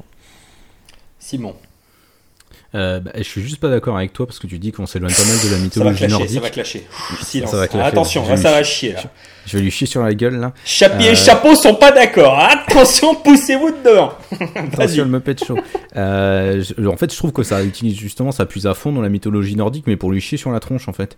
Euh, C'est-à-dire que ça chie sur le patriarcasme, le patriarcasme, n'importe quoi, le patriarcat de la mythologie nordique. C'est toujours des dieux masculins hyper virils et tout. Et là, c'est une femme, Jane Foster, qui en plus est gravement malade, qui quand elle se transforme en déesse du coup euh, du tonnerre devient surpuissante et qui, en fait, la série à travers euh, Jane, à travers Freya, donc la mère de Thor, et à travers l'agent euh, Solomon, c'est une série en fait qui fout des taquets dans la tronche du patriarcat, mais à toutes les sauces en fait. Et à la fois donc et surtout en fait sur l'aspect euh, mythologie nordique, euh, Jason Aaron s'amuse énormément à déconstruire en fait euh, tout le patriarcat de la société et, à montrer que bah enfin faudrait peut-être écouter les femmes à un moment donné parce qu'elles ont peut-être des choses plus intelligentes que les mecs à raconter, surtout quand c'est des mecs qui sont des dieux et qui se foutent sur la gueule depuis des siècles avec euh, d'autres euh, personnages. Et du coup, je trouve que c'est super intéressant. Et en plus, le personnage, c'est ce que tu dis, euh, et ça, c'est vrai. Le personnage a une humanité et donne une humanité à tort. Et notamment bah, à travers sa maladie. Enfin, moi, je sais qu'il y a beaucoup de chapitres que Jason Aaron a écrits qui m'ont vraiment profondément touché. Euh, bon, parce que enfin, dans mon entourage proche, j'ai euh, vécu cette maladie-là, donc euh, je, m'y attache forcément. Et Jason Aaron arrive très bien à écrire ça, pas en tombant dans la facilité et en tombant dans, la, dans le côté larmoyant, mais au contraire en faisant quelque chose de très sincère et de très honnête. Et c'est vraiment hyper intéressant. Et puis les dessins, enfin, l'auteur de Jason Foster a révélé Russell Dotterman, qui est un dessinateur de, de pur génie. J'adore quand vous parlez des personnages de cette manière-là. Moi, vous me donnez envie de, de me barrer, là, de vous laisser, d'aller bouquiner. C'est dingue, hein Ah, vas-y, casse-toi. C'est dingue. Non, je ne te ferai pas ce plaisir. Tu vois, Ah, tu vas devoir me supporter encore une petite heure. Euh, moi, Simon, mon Dieu, que je souscris à tout ce que tu viens de dire sur ce personnage. Euh, je voudrais juste rajouter un petit peu ce que j'avais dit donc dans un précédent épisode. Euh, cette version de, de Thor féminine est apparue à un moment donné chez Marvel où il y avait euh, bon, une Iron Man fille, etc. C'était un petit peu euh, des Non, héros. c'était avant. Ça peut, bah, gros, c'est pas à 15 ans près, quoi. Enfin, c'est à peu près dans la même. C'est à euh, 3 ans près, quoi. oui, bah à l'ère Marvel, à l'échelle de l'humanité, tu vas pas me casser les couilles. À un moment donné, on compte en Si, année, c'est on mon- compte c'est en mon job. années-lumière dans les galaxies, et l'autre tu vas me faire chier à trois ans près. Mais, mais je t'emmerde Non mais dis donc, c'est pas possible ça C'est à peu près la même globalité. Et donc il y a eu tout un tas de, de Enfin, chez. Marvel, 3 ans, c'est quand même l'équivalent de 18 restarts. hein. Allez, et chez Panini 36. Allez Comme ça, il y aura eu un tag chez Urban, un tag chez Panini, c'est cadeau, ça me fait plaisir. Un partout, balle au centre. Donc qu'est-ce que je disais? Euh, avant de dire De des, la merde. des, des- des horreurs. Non, mais il y a eu tout un tas de personnages qui ont été un petit peu réinventés. Voilà, bon, euh, il y a, pff, franchement, dans leur globalité, il n'y a pas grand chose qui m'a plu. Euh, hormis, voilà, ce personnage, parce que je l'ai trouvé génial, attachant. Euh, le fait que ce soit, comme tu le disais, une femme au milieu de la mythologie nordique, qui est quand même. Dis donc, c'est quand même des couillus, hein, les vikings, on va pas se mentir. euh, c'est quand même du gros barbu qui tourne en dracard. Hein, donc, bon, tu sens qu'il n'y a pas trop de meufs euh, qui montaient avec eux dans les bateaux. Donc, c'est quand même, euh, voilà, hein, c'est un parti pris intéressant. Comme tu l'as dit, la maladie, le cancer. Forcément, ça a une résonance un petit peu particulière. Et, euh, voilà, moi j'ai trouvé juste euh, ce- ce- ce- cette partie, ce run extrêmement intéressant. Et j'ai envie euh, presque de le surnoter, presque de le surclasser. Valentin, je ne te ferai pas euh, le- le- le- le- l'affront de te demander ton avis, étant donné que tu n'en as pas sur ce personnage. Absolument. voilà. Donc, euh, j'ai envie de me tourner vers Dramoun et de te demander, mon très cher Dramoun, combien, à quelle position tu nous classes ta petite torette d'amour? Moi, je la classe euh, quatrième entre Ouh, Dick il est Grayson chaud. et le Joker. Ah Il ouais. est chaud. Il est chaud. Ça, c'est l'effet euh, botte en peau de bête et euh, voilà, ça, ça le. Fou. Ah, c'est ça. Moi, je suis- moi, j'étais C'est sur un belles- bateau, j'avais pas l'habitude de voir des filles, donc du coup, euh, Ah, c'est ça. mon cher Simon, mon cher comics grincheux, tu nous le mets où? Euh, moi, je le mets juste après euh, Batwoman, du coup, en septième position. Ah, vous êtes chaud. Chaud de la tub. Et pas que. Euh, moi, je vais le mettre. Euh, Je vais mettre cette charmante demoiselle Jane Foster 9ème à la place de Susan Storm, juste en dessous de Thanos et au-dessus de Flash Wally West. Ce qui nous donne, mon cher Dramoun, une septième place, c'est-à-dire derrière Batwoman et devant Spider-Man. et surtout, Pas besoin, pas besoin d'explications filandreuses. Lisez le corps de Jason Aaron avec Jane Foster. C'est excellent. euh, ôte-moi d'un doute, là c'est encore en Marvel 100%, c'est pas encore sorti en Deluxe, hein Euh, c'est en Marvel Now. Marvel Dans la Now collection Marvel Now, ouais.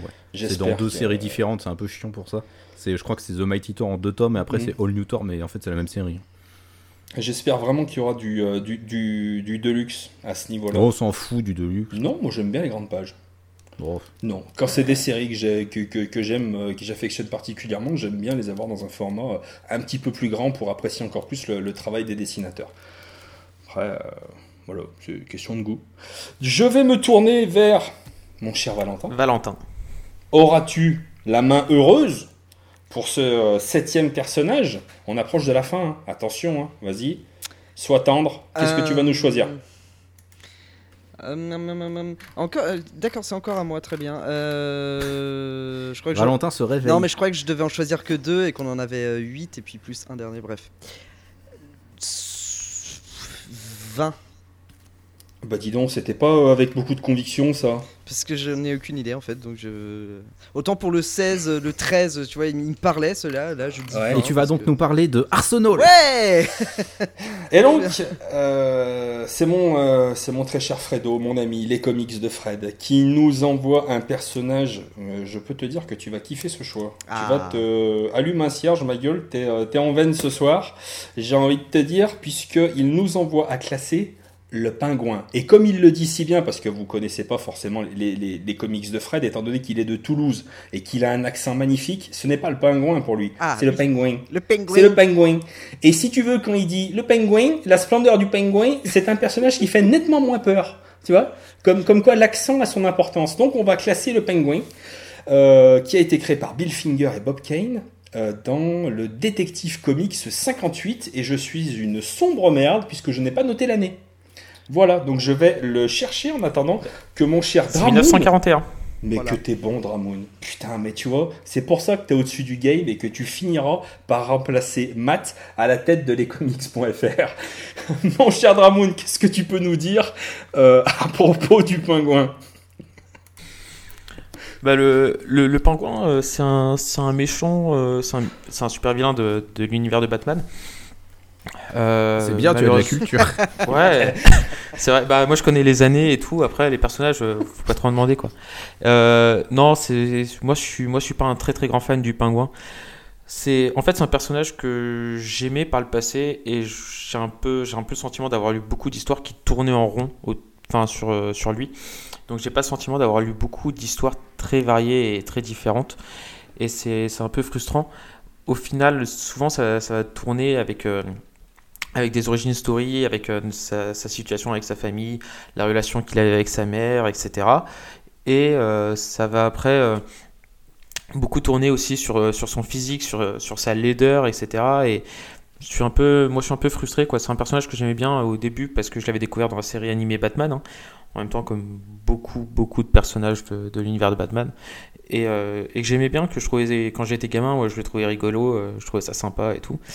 Et mais en fait, je me suis rendu compte qu'à lire des comics, bah, j'avais l'impression de lire souvent la même histoire. Et moi, je réalise que c'est un méchant qui est pas si utilisé que ça en fait dans, les récits. On le voit euh, en fait, il n'est pas vraiment traité euh, que ce soit chez Snyder, il n'est pas vraiment traité par exemple pour le moment chez Tom King complètement. Enfin, parce que je pense que c'est pas un méchant avec autant de potentiel que je pouvais le penser quand j'étais jeune. Et aujourd'hui, je suis un peu euh, ma hype d'enfant autour de ce personnage-là est un peu retombée. Donc c'est vrai que je suis pas maintenant, je suis pas un très grand adepte de, du pingouin du Penguin. On, peut se le dire tout à fait entre nous. Après, je passerai tout de suite la, parole à Simon. Mais enfin, euh, le petit gros, euh, quand il finit en 1 contre 1 contre Batman, euh, il, va, y va en chier quand même. Hein. Je t'avoue, c'est peut-être pour ça qu'à un moment donné, Tom King, il doit se dire, vu que ça va se régler en deux cases, je vais peut-être éviter d'utiliser le pingouin. Mais bon, Simon, vas-y, je t'en prie. Bah, je suis un peu comme Dramoun. Alors, j'aime J'aime bien le pingouin dans le sens où voilà c'est le baron du crime dans Gotham. Euh, c'est un, ennemi assez euh, classique en fait. Mais euh, justement je trouve que son classicisme est un peu souvent décevant. il est dans des histoires. Valentin parlait tout à l'heure de Empereur Pingouin. c'est une histoire dont j'avais entendu parler de beaucoup de bien. Je l'ai lu, j'ai pas trouvé ça formidable. je trouve que c'est un personnage qui est souvent sous-exploité et c'est un peu décevant. Moi je retiens surtout sa son incarnation par Danny DeVito dans Batman Returns. Euh, enfin voilà, c'est à mon avis en fait c'est ce qui a été fait de mieux sur le pingouin. Et euh, du coup c'est pas dans les comics. Euh, je retiens pas évidemment sa c'est son incarnation dans la série Gotham parce que ça m'a fait flipper comme Danny DeVito quand j'étais petit, mais pas pour les mêmes raisons. Donc voilà. Mais ouais, c'est pas un méchant que je retiens forcément. C'est pas un méchant que je suis impatient de voir. C'est voilà, il est là. Bon, ouais, bah il est là. Écoute quoi. Bah dis donc, toi c'est parce que tu n'habites pas en Normandie et que t'as pas besoin de beaucoup de parapluies. Mais tu, tu verrais les choses autrement si tu étais dans un pays où il y avait de la mousson. Non mais après c'est un personnage que je trouve pathétique, mais euh, du coup à la fois drôle et triste. Mais enfin, je trouve que c'est souvent mal exploité, donc euh, je trouve qu'il y, a un vrai boulevard en fait à faire avec lui. Et mon cher Valentin Moi, comme j'habite en Bretagne, du coup, j'ai plus euh, d'acquaintance, n'est-ce pas, avec la pluie et donc les parapluies. Euh, donc, je vais parler tout de suite euh, de, du pingouin en bien. je suis assez je suis assez d'accord avec deux, trois choses que vous avez dites, notamment sur le, le fait qu'il évolue peu. C'est vrai que c'est un très vieux personnage. Alors vous me direz que le Joker, il est aussi vieux et que euh, on en a dit énormément de bien et tout ça machin. Mais euh, c'est vrai qu'il évolue très, il a très peu évolué depuis euh, depuis sa première apparition et que on le voit peu, surtout dernièrement. Effectivement, on n'en entend plus des masses parler. on m'a dit qu'il était en pleine reconversion. A priori, il fait un CAP métallurgiste. Mhm et euh, il envisage d'arrêter vraiment le crime, tout ça. Alors je m'excuse hein, de te couper la parole pour dire de la merde comme ça, mais j'avais trop envie. Excuse-moi Valentin. Il n'y a, pas de souci, j'essaye encore de comprendre le sens de cette blague, mais je t'avoue, c'est un peu... Bref, euh, donc euh, oui, euh, où j'en étais. Non, alors par contre voilà, donc je, suis assez d'accord avec ça, mais c'est pour ça que je vais parler vraiment du concept du personnage et de comment je l'ai découvert moi dans le dans, le monde des, des, comics, on va dire, puisque pour ceux qui le savent pas, je petite parenthèse, j'ai commencé à lire des comics au final il y a à peu près 9-10 ans maintenant, et donc donc les comics n'ont pas bercé mon enfance. par contre, la série animée Batman, j'en ai bouffé, euh, série télévisée Lois et Clark et tout ça, bref, euh, voilà, j'en passe et des meilleurs. Donc euh, les, les personnages, je les ai connus avant tout à la télé ou au cinéma. Mais et du coup, moi, le pingouin, l'image que j'en avais, c'était celle de Danny DeVito, effectivement, dans Batman euh, Returns, qui m'avait toujours assez euh, dégoûté euh, quand j'étais gamin. Je trouvais ça, je trouvais ça crado, je trouvais ça malsain, je trouvais... et c'est, je l'aimais pas du coup à cette époque-là.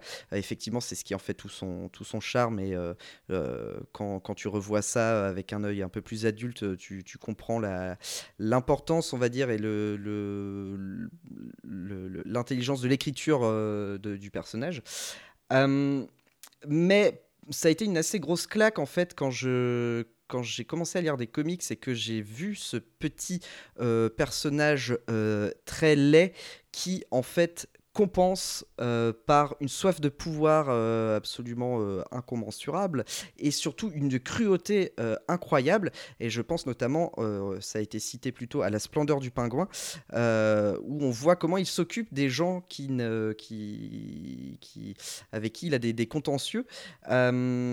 c'est pour pas spoiler, mais en fait, il a une manière très cruelle d'attaquer euh, ses, victimes en touchant plutôt euh, aux membres de sa famille qu'à euh, qu'à la victime en question, en fait.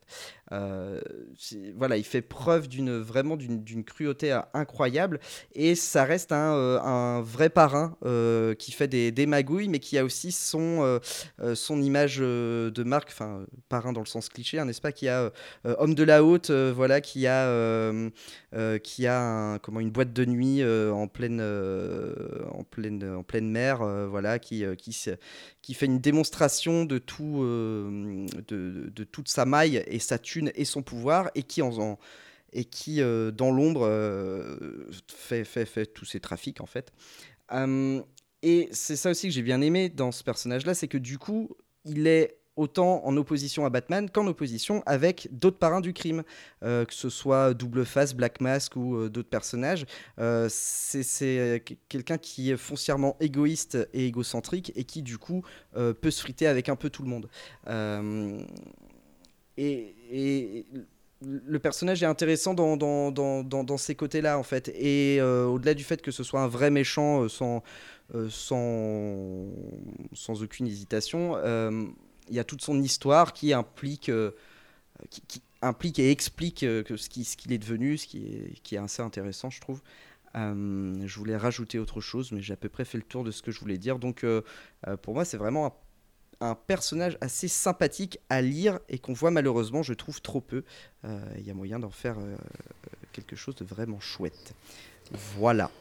Moi je suis, euh, moi, je suis assez d'accord bah, avec, ce que tu viens de dire. Globalement, j'aime quand même pas mal ce personnage. Après, je peux pas m'empêcher de, de, me faire de la réflexion. Euh, c'est que euh, il a peut-être eu du mal à travers les années à, à, suivre l'évolution de Batman. C'est-à-dire qu'il y a peut-être 40 euh, ans, euh, le pingouin, euh, on a peut-être nettement moins de mal à l'imaginer comme une, une menace vraiment potentielle, potentiellement importante pour, pour Bruce Wayne, pour Batman, que là maintenant, c'est un peu ce que je disais tout à l'heure en rigolant, franchement, avec ses parapluies gadgets, j'ai un peu de mal à l'imaginer contre Batman. Ça, Ouais, mais pour le coup, on voit beaucoup moins. Ça. Enfin, les parapluies gadgets, ça fait longtemps que c'est plus utilisé. Quoi, Mais justement, je me dis que ce serait peut-être intéressant de, de, de, voir bah ouais, un scénariste essayer de se pencher un peu sur le, le cas de, de, ce personnage pour le faire évoluer, le rendre, euh, si ce n'est plus puissant, peut-être un peu plus dangereux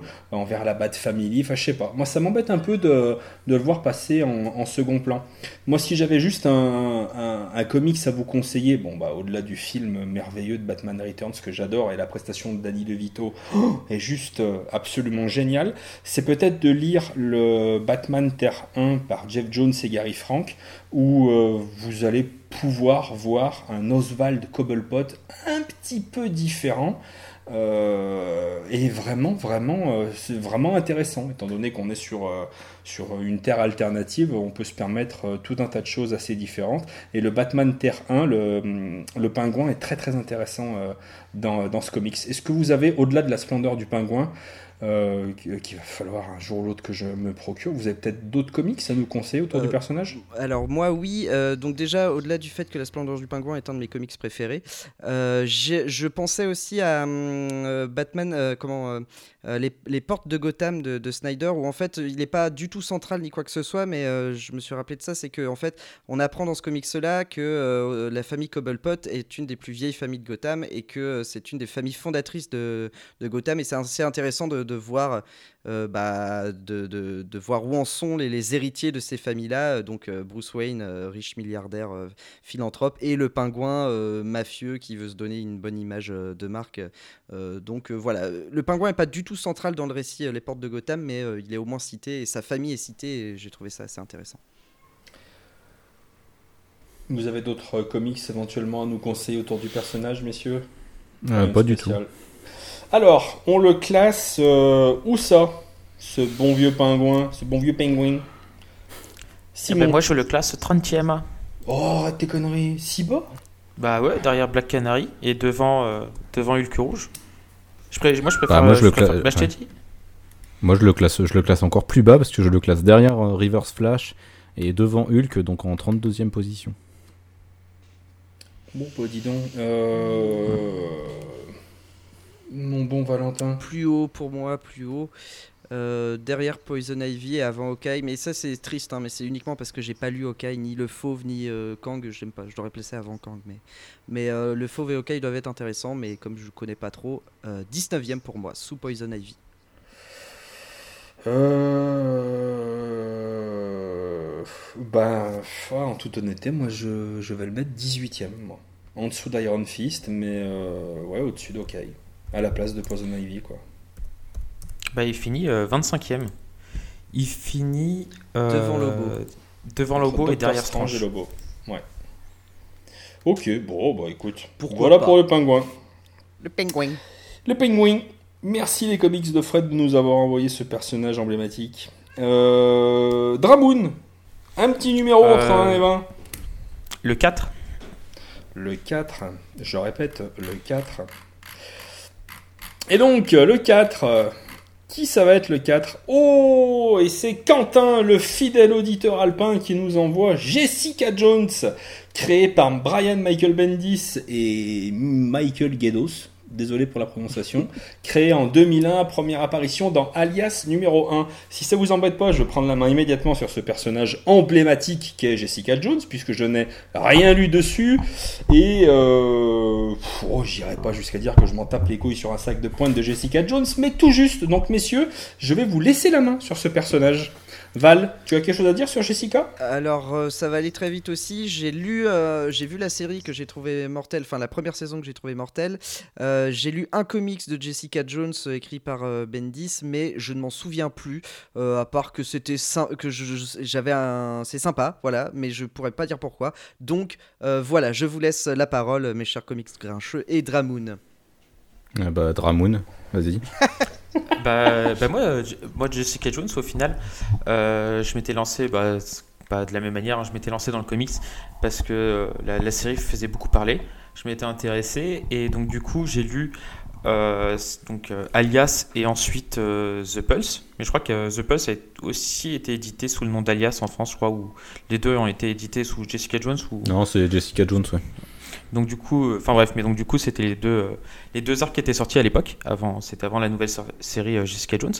Et euh, en fait, j'ai plutôt, j'ai plutôt apprécié, en fait, j'ai plutôt apprécié Alias que The Pulse parce que j'ai adoré en fait l'ambiance. C'était, c'était vraiment tourné enquête. C'était vraiment tourné euh, un peu comme une, comme une policière. Il y avait des découpages de cases que, que j'adorais en fait quand, quand elle avait ses, ses clients. On pouvait souvent voir un découpage en fait en, en trois cases avec à chaque fois tous tous les, tous les propos et un zoom qui se faisait à chaque fois sur le client et ensuite un zoom sur Jessica Jones. Et en fait, c'était des découpages qui mettaient, euh, qui mettaient vraiment en valeur, euh, enfin qui, met- qui aidaient vraiment à mettre euh, l'ambiance et, la tension dans les récits. Et, euh, et j'aimais, j'aimais beaucoup, j'ai pris, j'ai pris beaucoup de plaisir. Et c'était, il y avait vraiment ce fond enquête et ce fond détective privé, ce côté polar dans Alias.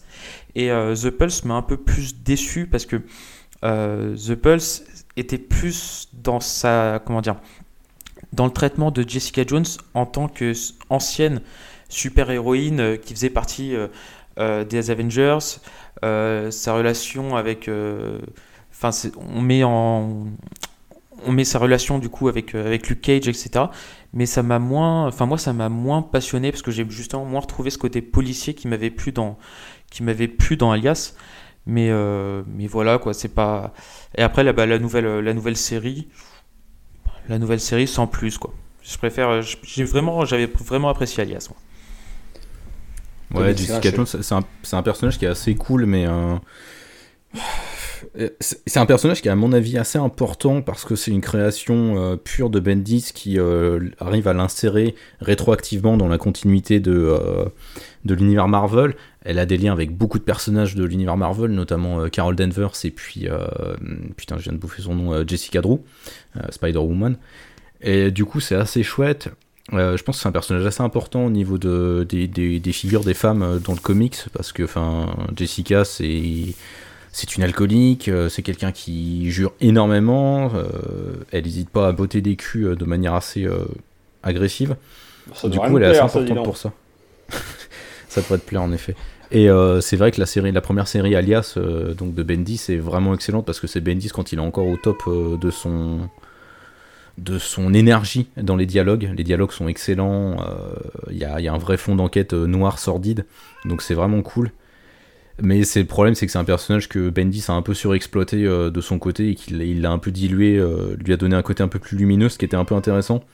Mais au final, il s'est un peu foiré à la surexploité dans sa série New Avengers, donc c'était un peu euh, un peu dommage. Là, Kelly Thompson aux US a repris la série Jessica Jones. Ce qu'elle a fait sur son premier arc était plutôt cool. ça revenait vers ce qu'Alias était avec une enquête. et comme souvent chez Kelly Thompson, il y a un fond féministe assez franc du collier. Donc euh, c'est plutôt, c'était plutôt agréable. Eh bah dis donc. Alors, vous nous classez, j'ai Jessica Jones à quelle position, messieurs Parce que là, je pense que vous êtes que deux. Hein. Alors, non, si je peux me permettre, vu que ah je, connais un peu le personnage, euh, euh, je, je, connais ce qu'est le personnage, en fait, j'ai une idée d'où moi je le placerais.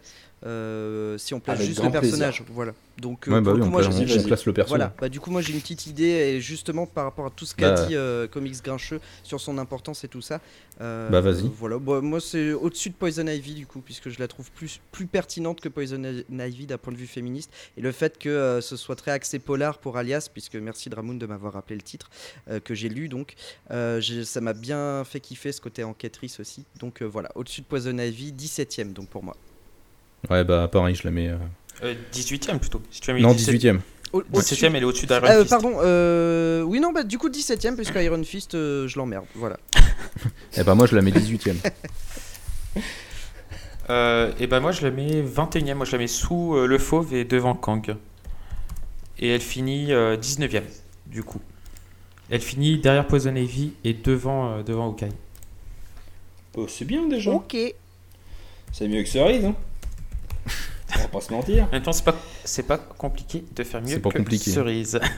Mm. Alors, dans le, pour le dernier personnage que nous allons tirer au sort, mon cher comics grincheux, c'est à toi. Euh, je vais prendre le numéro 10. Le numéro 10. Alors, le numéro 10. Oh Et c'est Benny P Comics qui nous envoie Dents de sabre Sabertooth. Et qu'est-ce qu'il nous dit? Super pouvoir et un vrai méchant, sadique et sans scrupules, qui a fait ce choix C'est un vrai antagoniste. Et donc, euh, de son vrai nom, Victor Creed, créé par Chris, euh, par Chris Claremont. Oh, il se fait tard, hein, les gars. Ouh, dis donc, ça bégaye. Créé par Chris Claremont et John Byrne dans Iron Fist 14 en 1977. Vous voyez, on parlait tout à l'heure d'Iron Fist. Et eh ben euh, voilà, eh ben, ce bon vieux Victor Creed est, apparu dans les pages d'Iron Fist. Je viens d'apprendre quelque chose, je trouve ça très étonnant et intéressant. Je m'endormirai moins bête ce soir, dis donc. Ouais, on, pense toujours qu'il a été créé dans la série Wolverine parce qu'il est souvent confronté à Wolverine, mais en fait, non, pas du tout. Et on croit toujours que Wolverine a été créé dans les X-Men, et ben non, c'est dans Hulk. et voilà. Pour une fois que Hulk sert à quelque chose. Allez 1h44, et ben allez, fallait qu'il nous mette un tac sur le petit Hulk. Hein. Putain, bah tu es d'une bassesse, c'est terrible. Qui veut se lancer sur euh, Victor Creed dans le sabre? Ah bah moi je prends la main parce que euh, je vais pas le classer parce que j'ai pas grand chose à dire. Moi j'aimais bien Dans le Sabre euh, dans le dessin animé X-Men. Je l'ai pas trop rencontré dans les comics. Donc Ouais. euh, je ne vais point m'avancer. Tout comme Dramoon. Merde, Ah, putain, on est deux alors. Euh, bah, je me lance et je te laisse la main après, j'ai. je t'en prie.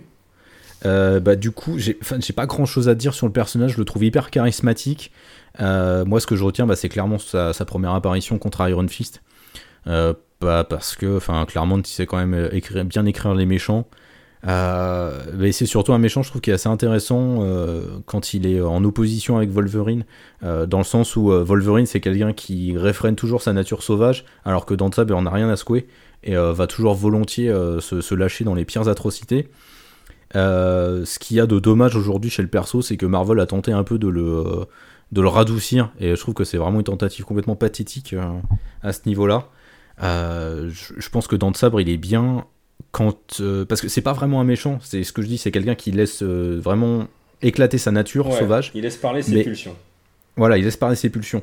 Mais du coup, euh, il a, enfin, là dernièrement dans Iron Fist par exemple, il était en team up avec lui et c'était assez intéressant du coup le, le rapport qu'ils entretenaient tous les deux. Mais voilà, j'ai pas pas plus de choses à dire que ça en tant que tel. C'est un personnage qui dans son concept est intéressant. Malheureusement, c'est toujours un peu pareil. Il est un peu sous-exploité. Je trouve c'est un peu, c'est un peu dommage. Bah, ouais, bah tu, tu vois, tu as exactement dit ce que, ce que je voulais soulever, c'est qu'il y, a vraiment de, de grosses similitudes avec euh, Wolverine, euh, le pouvoir auto-guérisseur. euh, ah, par contre, je me rappelle plus au niveau de l'adamantium si, euh, s'il en a, s'il en a plus. Je sais que pendant un moment, il en a eu. mais, Alors il en a eu, mais je crois qu'il en a plus hein, ouais. officiellement. Je crois que ça a été gommé ça. Voilà, et, et donc ouais, je trouve qu'il y a vraiment une grosse similitude en- entre les deux. En plus, il y a cette relation nébuleuse, de par les origines de Wolverine, euh, voilà. euh, euh, je sais même pas si maintenant ça a été expliqué, parce que j'avoue que ça fait quand même un petit moment euh, que, Non, que je crois pas, pas. lu. Mais euh, est-ce qu'ils seraient de la même famille? En tout cas, il y a un lien. hein, euh, il va- y a un truc. Oui, il y a un lien. C'est un peu, euh, c'est pas vraiment explicité, mais c'est Ouais. un peu mis en avant dans Wolverine les origines. Voilà.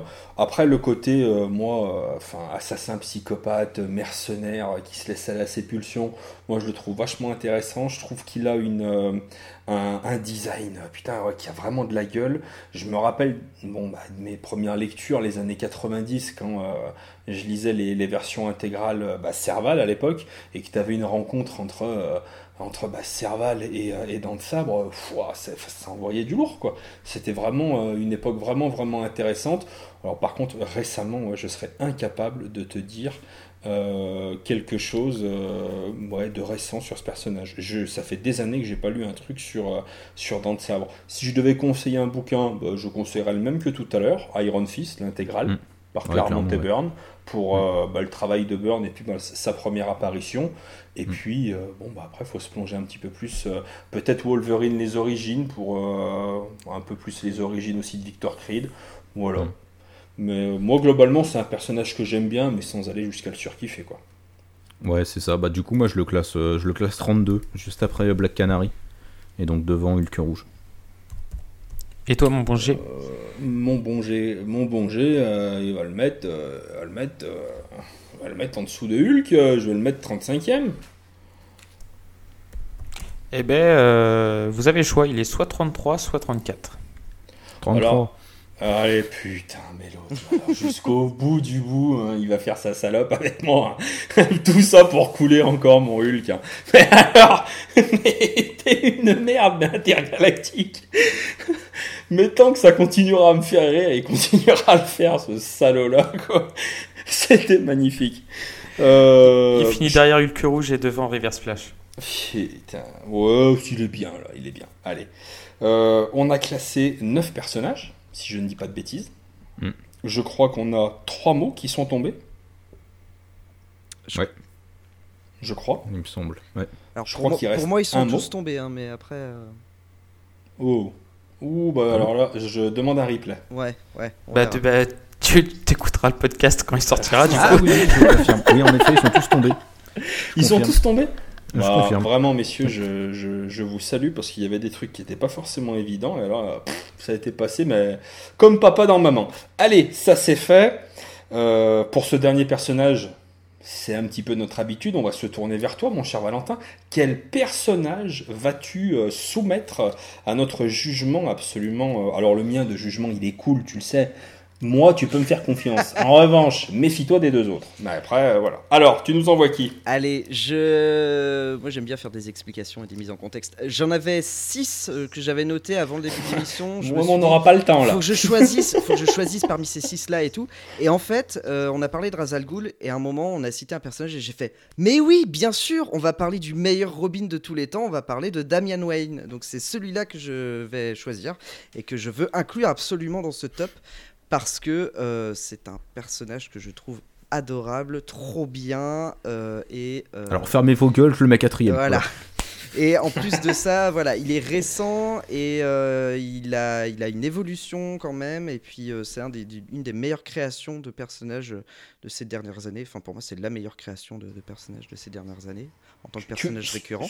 Excuse-moi, je, je te coupe, mais Oui, tu veux, sûr. parler, tu, tu veux parler en dernier, étant donné que c'est ton personnage Ouais. qui. Euh, ou tu veux y aller maintenant? Moi, je veux bien y aller maintenant sans souci. Là. Je suis chaud. Je suis- Bah, je le, ouais, j'ai failli ne pas te couper, mais je voulais au moins te, te faire cette proposition. Eh ben, Vas-y, je t'en prie. euh, merci beaucoup de cette proposition. Je n'ai plus la date de création. Je crois que c'est 2006 de mémoire euh, Ouais. créé par Grant Morrison, euh, donc qui en fait Grant Morrison en tant que que, que- que génie, hein, que, que moi j'ai- j'aime énormément, a l'habitude de, de- de récupérer plein de concepts, des, des- de, plein de concepts créés dans l'histoire de- des personnages sur lesquels il officie.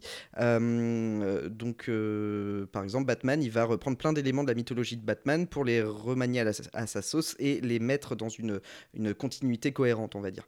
Et en fait, il s'est souvenu d'un petit récit qui se trouve d'ailleurs dans la saga de Ra's publiée chez Urban Comics, euh, où Batman couche avec Talia al Ghul. Et il s'est dit, mais attends, c'est comme ça qu'on fait les bébés, dites donc alors, Et il coup- lui met une cartouche, mon frère. voilà. Pardon. Et du coup, merci.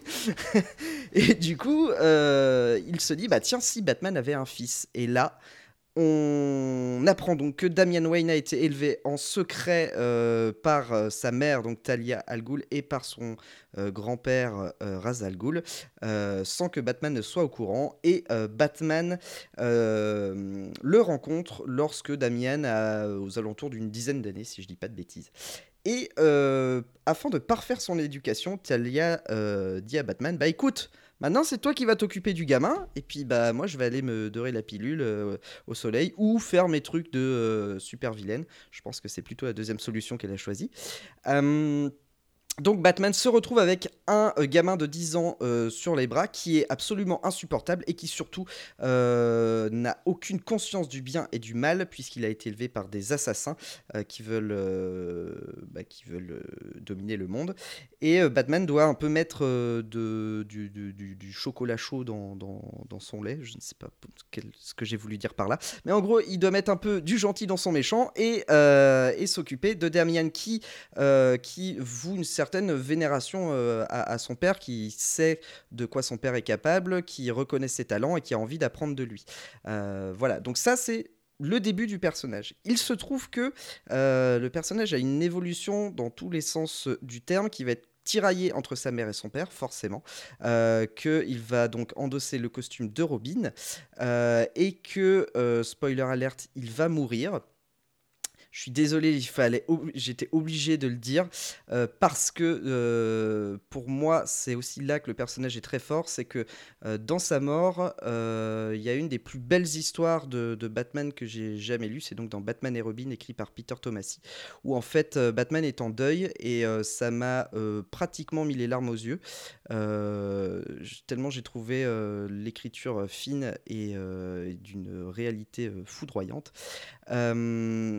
Donc même dans la mort, Damian reste un personnage important qui, euh, euh, qui, qui, euh, qui, contraste, euh, alors euh, quand il est vivant du moins, qui contraste avec les autres Robins justement parce qu'il est très imbu de sa personne, il est très sûr de lui et il a, euh, il a du talent, un réel talent, mais ça reste un gamin. Du coup, il fait aussi des erreurs, il a des, des, des, faiblesses, il n'est pas bon tout le temps, mais n'empêche que il a quand même un réel talent et c'est toute cette contradiction dans le personnage que je trouve admirable, c'est qu'on a autant, autant envie de l'aimer que de le détester parce que putain qu'est-ce qu'il peut se comporter comme un connard parfois. Donc voilà, pour moi c'est le meilleur Robin euh, du, du- du monde, euh, de par son lien avec Batman, son lien de parenté, et puis de par sa personnalité et son très jeune âge. je pourrais en parler des heures, mais je vais m'arrêter là pour vous laisser un peu la parole, n'est-ce pas? Damien, je t'aime. Dramon bah, au final, me... je vais pas, je vais pas parler trop longtemps parce que je pense que Valentin a quand même dit beaucoup, beaucoup de choses et je suis d'accord avec lui sur beaucoup de points. Moi, j'ai découvert, euh, découvert euh, Damien Wayne bah, avec Grant Morrison et je suis complètement tout tombé sous le charme euh, avec Batman et Robin époque New 52 et il y a l'écriture de cette, de cette relation entre Batman et, et Damian, cette relation filiale, elle est, elle est excellente. Et euh, au final, mon, seul regret, c'est que durant les New 52, euh, on est droit euh, à, deux séries, enfin la série Batman principale et cette série-là, et de se dire qu'en fait, Scott Snyder, lui, il avait un peu le, sentiment d'avoir récupéré un, un, boulet dont, dont, dont, il voulait pas, quoi. Il s'est récupéré un fardeau dont il ne voulait pas, donc il l'a très vite négligé et s'en est très vite plus occupé. Et se dire qu'il y a une autre série qu'il a exploité avec merveille, et ça montre que il y a un potentiel monstre avec, euh, avec Damian. Et je trouve, ça, je trouve ça dommage que Snyder n'ait pas plus utilisé que ça dans son, dans son, dans son run. Mais, euh, mais voilà, je dirais pas plus parce que pour moi, Valentin a déjà dit beaucoup de choses et euh, sur lesquelles je partage, je partage les mêmes, les mêmes avis et opinions. Simon, si ça t'embête pas, je te laisserai conclure. Parce que je vais être moins dithyrambique que toi. Moi, ce que je veux juste souligner, parce que je, je, Val, t'as as dit des choses merveilleuses, et je sais que Simon va en dire aussi, donc je vais pas trop m'étaler. Le seul truc que je veux dire, c'est mon Dieu que ce personnage, il a du potentiel. Le fils de Batman, le petit-fils de Ra's al Ghul, le fils de Talia al Ghul. Oh Alors, mais tu, quand, quand, Yanda était avec nous pour le premier épisode, on parlait de, de, Nightwing, son évolution, comment il est devenu un homme, comment il est devenu Nightwing. Mon Dieu que j'ai envie de voir ce petit garçon évoluer, grandir. il peut... Euh, j'ai envie de le voir devenir Batman. Enfin, le, champ des possibles sur les 10, 20, 30 prochaines années pour les scénaristes avec ce personnage est juste ouf, ouf. Et, euh, juste ce que je veux rajouter sur Batman et Robin euh, euh, que tu as dit, Val, mon Dieu, la douleur de, de Bruce Wayne de perdre son fils, elle est palpable.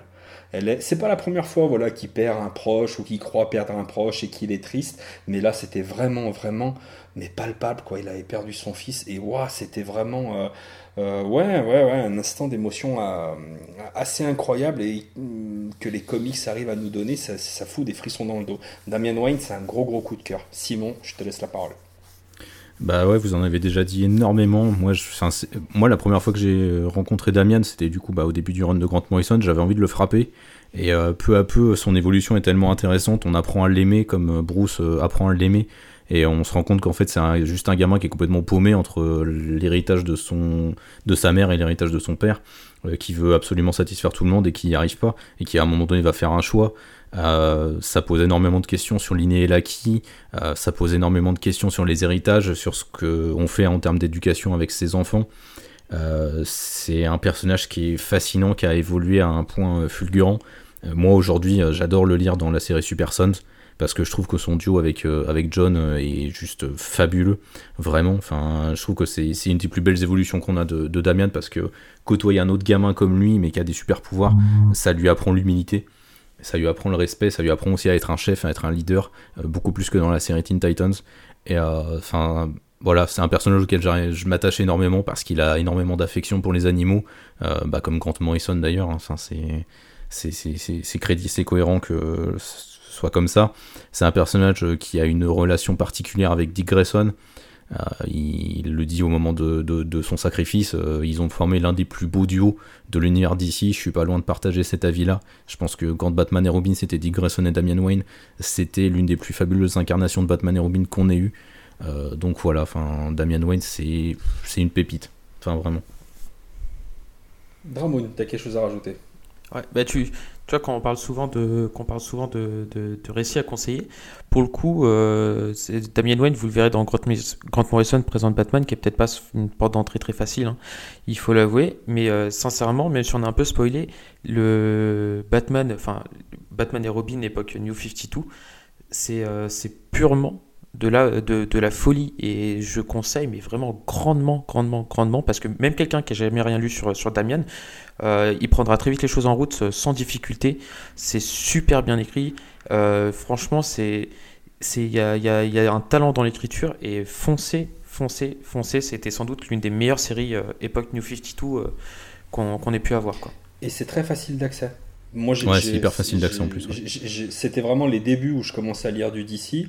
euh, et très rapidement, Yanda m'a dit Va sur Batman et Robin New 52, tu vas kiffer. Et euh, effectivement, j'ai surkiffé. Et on n'a pas besoin forcément d'avoir une, euh, une très très grande connaissance pour pouvoir kiffer. Par contre, je sais pas s'ils sont en train de ressortir en intégrale ou pas là. Si. Euh, oui, il y a le premier, Si. la première intégrale qui est sortie et ça sera en trois intégrales, il me semble. Ouais. Bah foncez, faites-vous un gros kiff, tapez du Batman et Robin. Euh, c'est Gleason, Tomasi, c'est. euh, Ouais, ouais, c'est ça, c'est Gleason et Thomas, le duo de Superman Rebirth. Et euh, Gleason avait fait sa propre série sur, uniquement sur Robin, Robin Son of Batman, ça, euh, qui était plutôt cool. Ouais. Ouais, c'est ça que j'ai pas trouvé euh, ouf, mais qui est honnête en fait, et que du coup, euh, Mm. voilà. c'est Bah, le premier arc est très très bon, ça. après la suite est bien moins bonne. Voilà, c'est pas forcément ce que je conseillerais effectivement Batman et Robin foncé, mais ne- n'empêche que Robin, a- a- Damian Wayne a eu son sa propre série en, Ouais. un, en un tome unique chez Urban Comics. Voilà, à l'occasion quoi, à feuilleter, c'est c'est sympa. Et jetez-vous sur Super Sons parce que c'est grave de la balle. Alors on le classe combien ce petit, euh, ce petit prodige Quatrième. Toi, quatrième Ah, tu le mets à la Ouais. place du Joker Ah ouais, ouais, je le mets juste au-dessus de Dick Grayson. C'est... Juste Dramoon. en, dessous. ouais. Euh, moi, je le, Voilà. mets, euh, je le mets huitième. Moi, je le mets sous euh, Thor, euh, Jane Foster et devant Spidey. D'accord, Val. Je peux pas me résoudre. Je voulais le mettre au-dessus de Dick Grayson, mais je peux pas me résoudre à le mettre au-dessus du Joker. Du coup, je le mets cinquième sous le Joker. Ça m'embête. de- En fait, en, en toute honnêteté, ça m'embête. euh, si je laisse parler mon, mon, mon cœur, en tout, je, je le- je le mets très très haut. Le problème, c'est si je le mets très très haut, il va finir évidemment très très haut. Et je vois de là euh, euh, les, les auditeurs qui vont nous dire ah oui, vous faites un top Batman, on va se retrouver avec Dick Grayson, Batman, le Joker, euh, Damian.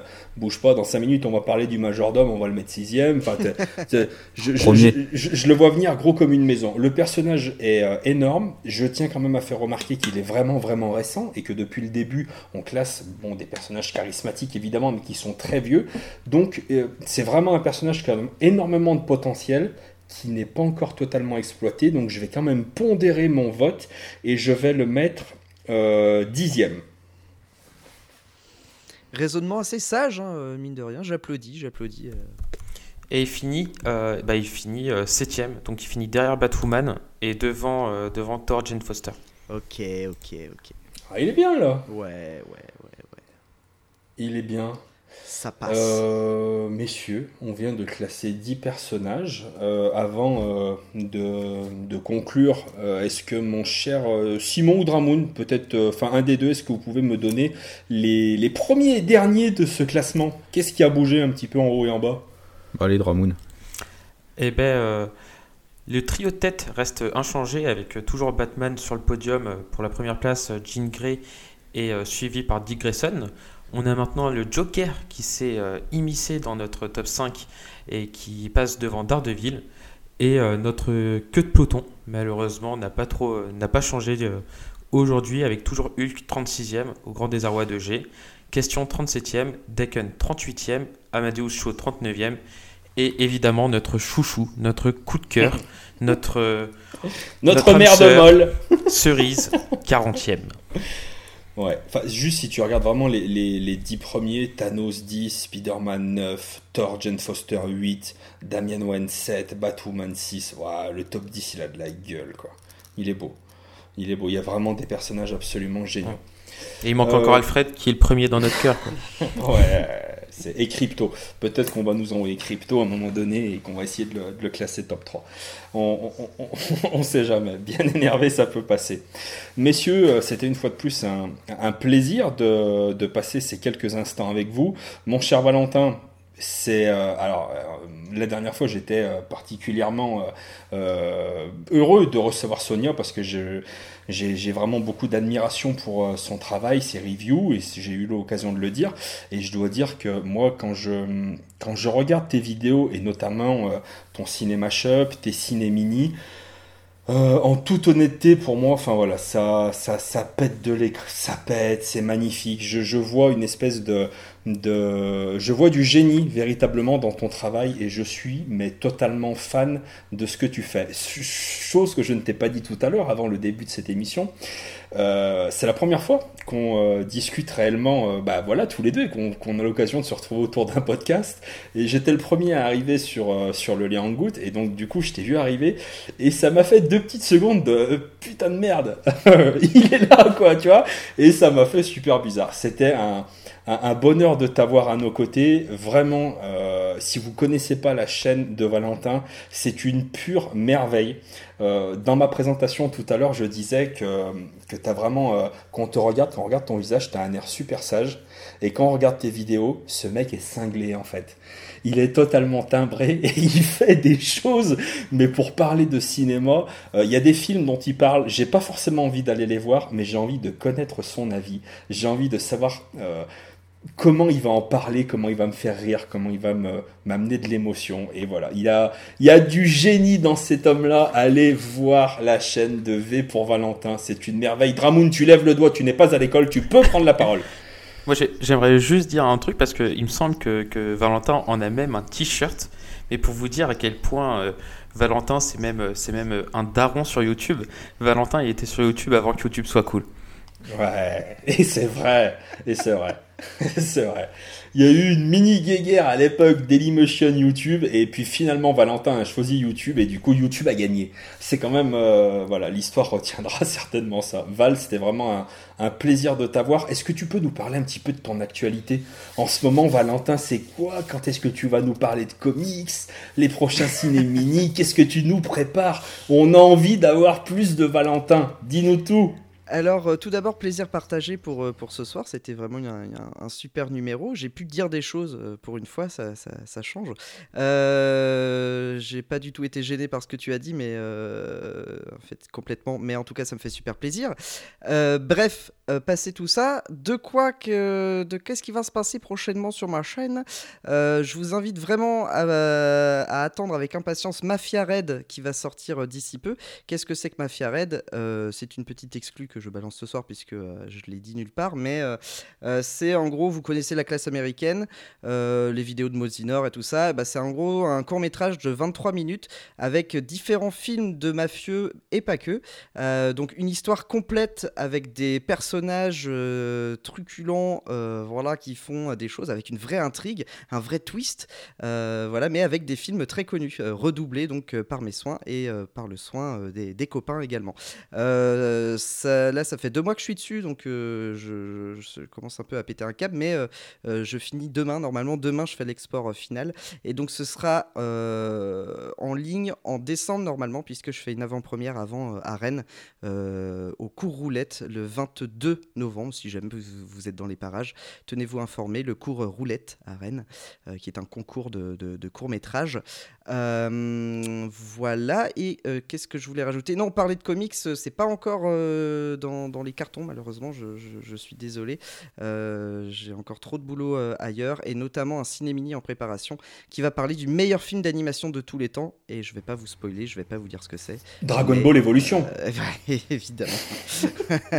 voilà, donc, mais ce ciné-mini-là, je pense que je le ferai en décembre, le montage et tout ça, l'enregistrement et le montage. Donc on le verra pas avant janvier, malheureusement, puisque comme je passe beaucoup de temps sur mes vidéos, forcément ça met du temps à sortir. Voilà, on va arrêter de parler de moi maintenant et puis euh, on, va, on va parler d'autre ah, chose. T'es pas mon sujet préféré, mais j'aime bien parler de Valentin non, mais pour terminer cette émission, chers auditeurs, j'espère euh, vraiment euh, que cet épisode 4 vous a plu. Vous pouvez continuer à nous envoyer vos personnages préférés de Marvel ou bien de DC à letop.lescomics.fr on peut se le dire bien tranquillement, évitez les personnages bidons. Vous, ne, vous n'avez pas envie de nous entendre parler de crypto et de toutes ces conneries. Vous avez envie de nous entendre parler du bouffon vert, de Galactus, du surfeur d'argent. Envoyez-nous du lourd. Envoyez-nous des listes qui ont de la gueule avec le, à letop.lescomics.fr. Argumentez vos listes. Faites-vous plaisir et puis euh, ce sera euh, jusqu'au mois de juin, notre petit rendez-vous mensuel pour parler de ces personnages merveilleux.